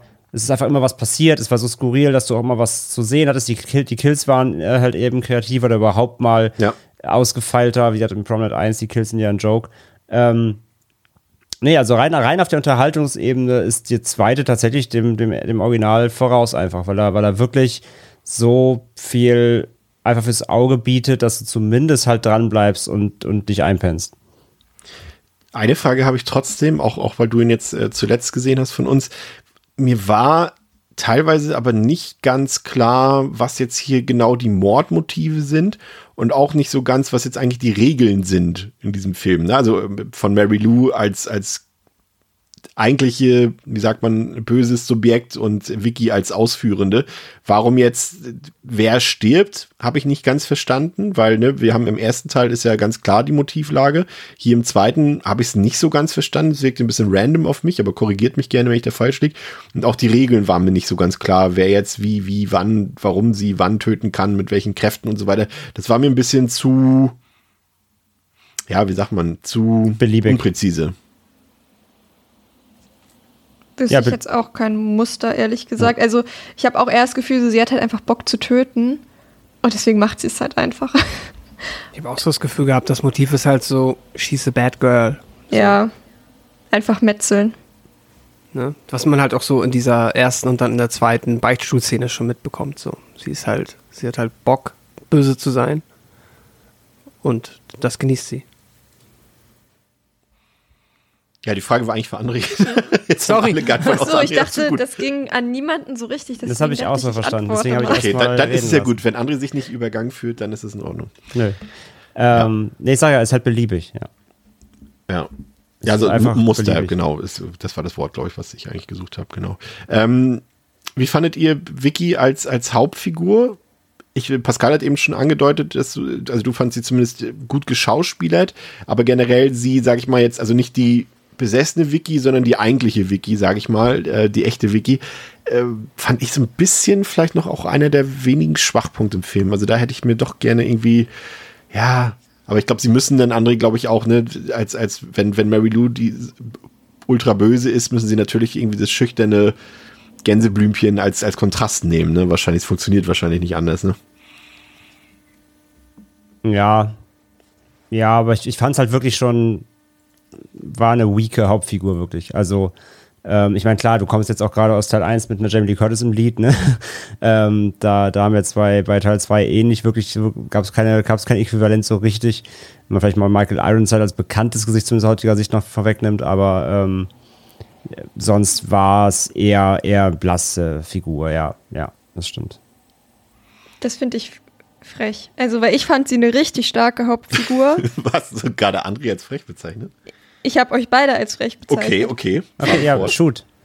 Ähm, weil ich, weil ich habe mich das so verstanden, dass sie irgendwie so eine unbeliebte Person ist. Sie hat einen, hat einen cuten Freund und sie ist ja trotzdem unter den Top 2 der Girls auf der Schule offensichtlich, weil sie ist ja eine der zwei potenziellen Leute, die zur Prom Queen gekürt werden sollen. Also ich habe das nicht so verstanden, dass sie jetzt irgendwie der das Mädel ist, was irgendwie unauffällig ist. Ich habe das eher so verstanden, dass es ausnahmsweise mal einen Film gibt, der versteht, dass man nett sein kann, seine Freunde lieb haben kann, kein Arschloch sein muss und trotzdem beliebt sein kann. Und das hat mich richtig gefreut, weil das gibt es ja eigentlich sehr selten, dass dann irgendwie so eine Hauptfigur einfach mal ein normales Mädel ist, die irgendwie jetzt nicht übermäßig cool ist oder total krass und coole Eltern hat, in einem coolen Haus wohnt, sondern die einfach normal ist. Ich finde, sie wirkte halt irgendwie so nahbar und halt eben auch, wie sie dann ihre Freundin unterstützt hat. Ähm, generell den Freundeskreis, da fand ich sehr angenehm, dem irgendwie dazu zu gucken. Ähm, und auch mit so ein bisschen Witz alles. Ich weiß nicht, ich finde, ich find, das war richtig gut. Also eine richtige Erfrischung zu den meisten anderen Final Girls, die dann irgendwie echt immer, ja, so besonders cool sind, die halt einfach normal. Wenn normale Leute sehen, wirklich auf die Straße und nicht ins Kino. Du sagst immer, du brauchst jemanden, mit dem du dich identifizieren kannst. Ja, aber sie war, ich fand sie nicht sonderlich sympathisch. Also es mag vielleicht daran liegen, dass ich, dass ich sie äh, vielleicht auch nicht, im Gegensatz zu Pascal, nicht so gut geschauspielert fand. Hm, Ich fand es vollkommen in Ordnung. Aber ist ja auch Geschmackssache. Ja. Pascal, willst du, springst du final Theresa zur Seite? Ich finde sie gut. Also ich fand, äh, die Wendy Line hat die äh, gut gespielt. Ich mochte sie und äh, ich fand es auch einfach in der, also jetzt auch von von der schauspielerischen Leistung ist halt die äh, Vielseitigkeit, fand ich durchaus beeindruckend. Plus die ursprüngliche Vicky, die ist halt einfach nur, was heißt einfach nur? Sie ist halt einfach ein nettes Mädchen an dieser Schule ähm, die halt irgendwie sehr interessante Eltern hat. Ähm, und ich finde, das hat gar nicht ganz gut gepasst, weil halt da die Mutter diesen ähm, sehr herrischen Kontrast zugebildet hat und sie ist jetzt nicht so in den krassen Rebellenmodus übergegangen. Und trotzdem war das so ein bisschen der Katalysator, weil sie dann ja das Kleid sucht und dann da irgendwo äh, äh, in den Kisten rumwühlt. ist halt Und, Carrie, ne? ähm, Ja, genau. Es ist so ein bisschen so ein Carrie-Setting. Und halt auch mit einem ähnlich befriedigenden Twist am Ende. Was heißt Twist? Aber halt, ne? Dann kommt halt äh, die böse Vicky, die Mary Lou Vicky. Und äh, das war ja auch der, was ich eben äh, schon angekündigt habe, dass wir jetzt hier wieder äh, eine äh, Cherry Falls Parallele aufziehen, weil hier ist dann der äh, unangenehme Inzest-Moment nicht nur weirdly angedeutet, sondern hier gibt es den einfach. Äh, weil Vicky dann ja, also Mary Lou Vicky, deswegen ist es vielleicht kein echter Inzest, keine Ahnung, müssen Exorzisten entscheiden, äh, mit ihrem physischen Vater rummacht und äh, das dann halt die Mutter mitbekommt, die das überraschenderweise nicht so cool findet und die wird dann aber einfach mal eben von Vicky durch die Tür katapultiert, was ziemlich cool war. Ähm, Nee, deswegen, ich bin da äh, eher bei, also grundsätzlich bei Theresa, ich kann jetzt mit der Vicky, da habe ich nichts dran auszusetzen. Ja. Habt ihr noch was vor den Fazits? Ich wäre sonst durch. Hätte nur noch Hello Mary Lou, I'm so in love with you zu ergänzen. Also, vielleicht so ein bisschen dünn, wie hier wieder, wenn wir wieder so ein bisschen vom Ausgang und dann halt den, den Timeskip und wie die Figur. Eigentlich, okay, zwei Sachen. Noch eine Cherry Falls Parallele. Ja. Wir haben hier wieder das Thema mit ähm, quasi wie Menschen, die in ihrer Jugend richtig Scheiße gebaut haben, jetzt aber hier zu wichtigen Persönlichkeiten innerhalb der Gemeinde, nämlich Ja. wieder Schulrektor und äh, ja, Priester äh, irgendwie ähm, geworden sind, obwohl sie halt, na gut, der- also der Priester hat theoretisch, das ist ja der Typ, mit dem sie äh, Bilder betrogen hat in den äh, 50er Jahren, der hat jetzt quasi sich nur an einem Betrug beteiligt, deswegen nicht so schlimm, aber ähm, trotzdem der andere konnte dann ja noch Schulleiter werden, der Bill. Auch das Thema wieder. Ähm, aber gleichzeitig ist das halt so ein bisschen, okay, warum sind die beiden jetzt äh, in Anführungszeichen noch dicke miteinander oder verstehen sich gut? Auch ein bisschen seltsam. Ähm, aber ja, nee, das war das Einzige, was ich noch Präfazit hinzufügen wollte. Also das Finale ist natürlich generell, äh, muss ich sagen, also ich hatte es ja schon vorhin erwähnt, äh, auch mit den Special Effects und, und so ein bisschen Buddy Horror so am Ende, das hat schon nochmal, auch nochmal noch mal ein neues Level nach oben gesetzt, finde ich. Also fand ich auch ziemlich gelungen. Also gerade auch noch im Vergleich vielleicht zum ersten Prom Night äh, hat mir das auch hier deutlich besser gefallen. Ja, ähm, wir haben es gesagt, es ist weniger ein Teen-Slasher, vielmehr so ein übernatürlicher Horrorfilm, der sich irgendwie als äh, Sammelsurium aus Ideen, Vorbildern, Versatzstücken anderer Horrorfilme, vom, vom Exorzisten über Carrie bis zu Nightmare on M Street 2 versteht. Aber wir haben, glaube ich, auch, äh, da sind wir uns, glaube ich, einig, äh, festgestellt, dass der Film deutlich kurzweiliger, unterhaltsamer ist, was jetzt auch nicht schwierig ist im Vergleich zum schnarchigen Vorgänger, aber auch an sich. Ne? Der, ich finde, der Film funktioniert auch für sich allein gestellt. Ne? Das wird eh eine Sache sein, die ähm, ihr auch feststellen werdet. Also ihr drei, wenn wir die restlichen Filme der Reihe besprechen, dass man die eh alle vier für sich betrachtet äh, nehmen kann. Ähm, ja, ich habe so ein paar Probleme mit der Tonalität gehabt. Ne? Jetzt hatte ich erwähnt, so, so zwischen ähm, dem, was André so als Cabin Fever 2 Flair beschrieben hat und dann diese ernsten Themen, die dazukommen, ne? mit der Schwangerschaft, Suizid und Religionskritik und so weiter. Und ähm, das hat vielleicht nicht so ganz zusammengepasst. Aber an, an sich hatte ich echt einen viel Spaß mit Mary Lou. Gerade im letzten Drittel, auch wenn es richtig zur Sache geht, dann kann der Film richtig überzeugen. Es gibt kreative, schick gemachte Kills, die ansprechend getrickst sind. Äh, wie gesagt, vor allem der Spinnkill für mich äh, positive Überraschung. Super Kill hat sich komplett eingebrannt bei mir ins Hirn. Ähm, ich denke, er könnte mit einer besseren, nichts für ungut, mit einer besseren Hauptdarstellerin und mit noch ein bisschen mehr technischer Finesse wäre das sogar ein richtig, richtig starker Teen-Horrorfilm. So ist es für mich aber auch eine sehr gute 3 von 5. André. Ja, Promenade 2 ähm, hat mich überrascht, sage ich mal, auf mehrere Arten. Also wie gesagt, ich hatte einen ganz anderen Film erwartet und war dann echt ein bisschen erstmal verdutzt, ähm, ob der ganzen ja, Übersinnlichkeit da drin.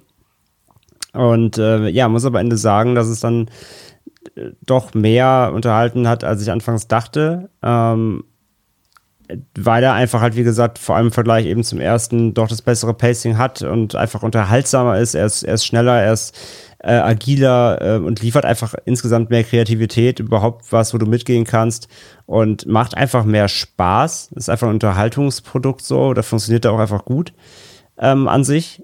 Aber es ist auch eben so, dass ich ihn halt, wie gesagt, sehr dann trotzdem all over the place finde, sehr trashy finde. Ähm, es sind sehr viele Versatzstücke einfach drin, die äh, irgendwie nicht so richtig zusammenpassen wollen. Ich finde ihn halt schon sehr, wie gesagt, sehr verstreut und ähm, ja, Chris hat es auch schon gesagt, so, so regellos, ja, so, man weiß nicht so richtig, was man, was man sich dann orientieren kann.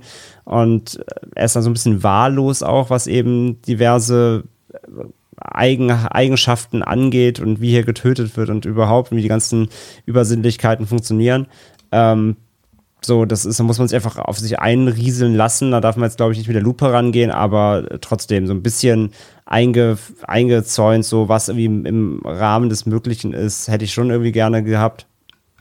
Und ähm, ja, wie gesagt, aber er ist halt schon auch ein bisschen trashy eben, von daher lasse ich mir das auch so ein bisschen durchgehen letztendlich. Ähm, aber ich fand ihn trotzdem auch halt so ein Stück weit eben nicht nur gut trashig, sondern auch so ein bisschen billig. Und ja, ich bin da auch echt äh, Team nicht so gut gespielt. Also mich hat dann die Performance nicht so überzeugt, was auch dann so ein bisschen eben im, am, ja, an der Glaubhaftigkeit dann schon genagt hat und so Szenen da wie mit diesem Dämonenpferd und hast nicht gesehen. Da waren so weirde Szenen dabei, die ich aber ihm auch nicht, also die waren halt einfach nur weird, aber die habe ich ihm nicht richtig abgekauft als, als Horrorfilm irgendwie und haben mir auch nicht so gezogen. Hm.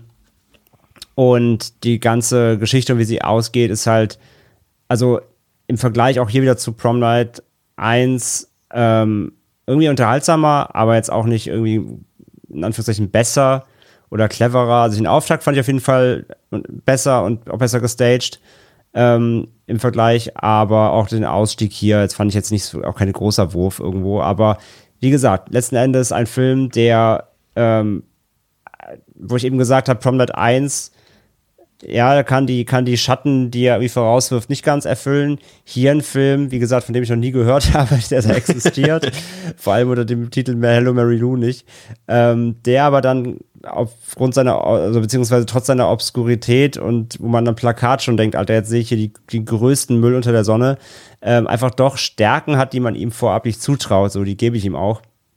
Bin aber nicht komplett so ganz so überzeugt ähm, und auf der Gesamtskala, ich, ich finde ihn dann doch ein bisschen zu, ja, zu, zu, zu billig, zu spröde, ähm, um ihm dann doch mehr, mehr noch zuzugestehen. Also ich bin bei, ich bin bei trotzdem guten zweieinhalb, würde ich ihm geben. Also ich war schon sehr unterhalten, aber er ist mir am Ende zu billig und nicht dann doch irgendwie ausgefeilt genug, damit ich ihm da mehr zugestehen kann.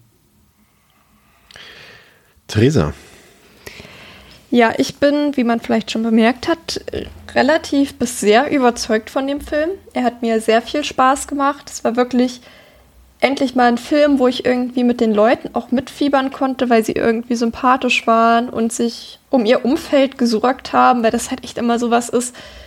Das nervt mich an Session häufig, wenn am meisten es halt echt die Leute so unfassbar nervig sind und was ja auch im ersten Teil sehr präsent ist. Und ähm, ja, das fand ich hier echt richtig schön. Und ich muss echt sagen, ich hätte nicht damit gerechnet. Ich war, ich habe die beide hintereinander geguckt, oder nee, den einen habe ich am nächsten Tag geguckt. Äh, und ich hatte wirklich gar keine Lust. ähm, und war dann doch sehr überrascht, dass es doch relativ schnell in eine gute Richtung ging. Und ich glaube, da kommt so ein bisschen der Überraschungseffekt noch mit. Ich habe dem jetzt dreieinhalb Sterne gegeben, mhm. weil ich ihn tatsächlich echt richtig cool fand. Er hat mir, wie gesagt, viel Spaß gemacht. Ja, es ist irgendwie alles so, was man ähnlich schon mal gesehen hat, aber dann doch wieder ein, wilder Mix. Ja, der Film weiß nicht so ganz, wo er hin möchte, aber immerhin habe ich mich nicht gelangweilt und ich glaube, dadurch, dass das meine Erwartungshaltung war, hat er mich dann doch richtig gut gecatcht. Also ich glaube, je weniger einem der erste Teil gefällt, desto besser findet man wahrscheinlich den zweiten Teil. Ich glaube, so eine. Also ich hatte es, glaube ich, auch noch nie, dass ich einen zweiten Teil von äh, so viel besser finde als den ersten.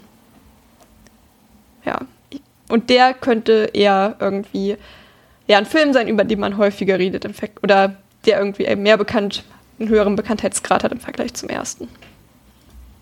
Pascal.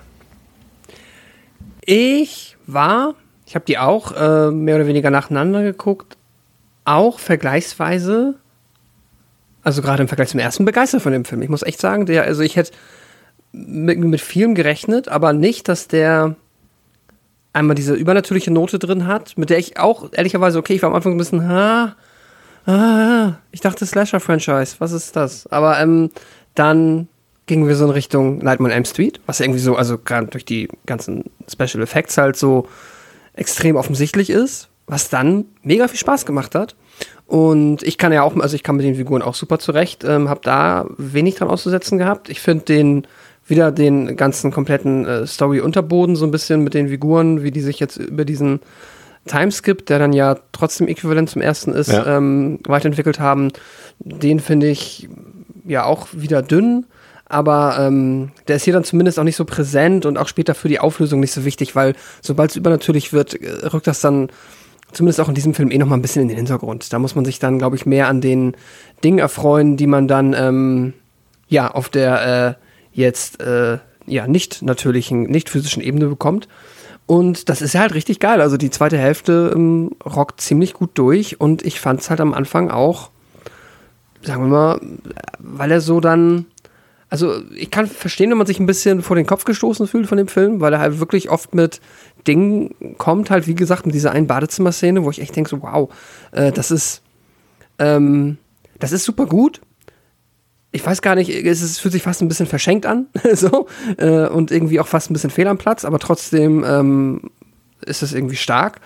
Ähm, dass es dann auch so ein, ja, eigentlich eher so ein eher cheesigen, sleasigen Film gibt, der sich sowas äh, bedient und dann damit reinpackt, so halt einen ernsten Ton. Und dann hat er aber trotzdem auch diese ähm, schönen, typischen 80s, ähm, cornigen Slasher-Momente, wenn zum Beispiel dann halt die ähm, Rivalin von Vicky dann ja den äh, coolen Hacker-Dude, den äh, Tech-Boy der Schule dann da ähm, mit äh, ja einer äh, sexuellen Einlage dazu nötigt äh, oder quasi nee, ihn verführt dazu, sie zur ähm, Prom Queen zu machen, weil es auch schon alleine, dass das so, so, geil am Computer und dass das, das alles darüber läuft und ausgewertet wird, ist auch schon so mega der Quatsch eigentlich. Aber das ist schon charmant und dass dann natürlich äh, Mary Lou Vicky dann über quasi äh, ja übernatürlich dann in ihn hineinfährt und diese Abstimmung wieder rückgängig macht, dass dann halt auch so dieser geile 80s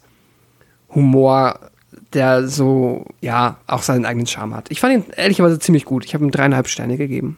Sehr gut. Ja, das war's mit den ersten beiden Prom Night Filmen, ähm, Teil 3 und Teil 4. Und ja, mal gucken, vielleicht das Remake. Ähm, folgt dann im September.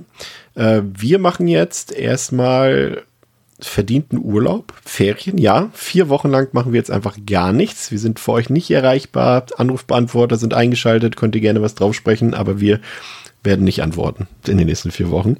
Ähm, aber ihr bekommt trotzdem was, denn wir haben schon ein paar Sachen für euch vorbereitet, die ihr im Laufe der nächsten vier Wochen hören werdet. Es wird unter anderem darum gehen, was unsere zehn Lieblingsslasher sind und auch eure zehn Lieblingsslasher, was unsere gruseligsten Filme sind, unsere Lieblingsfilme überhaupt und wir werden einige eurer Fragen beantworten und ganz viel Schabernack betreiben. Also ihr werdet auf jeden Fall nicht ohne Devils and Demons ähm, durch den August äh, kommen müssen. Also von daher freut euch drauf. Äh, es wird kontrovers, es wird lustig, es wird spannend.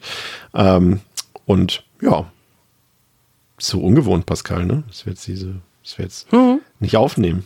Mal gucken, vielleicht Ja, wird der Podcast auf einmal im September komplett anders und neu. Vier neue ModeratorInnen sind dann einfach da plötzlich.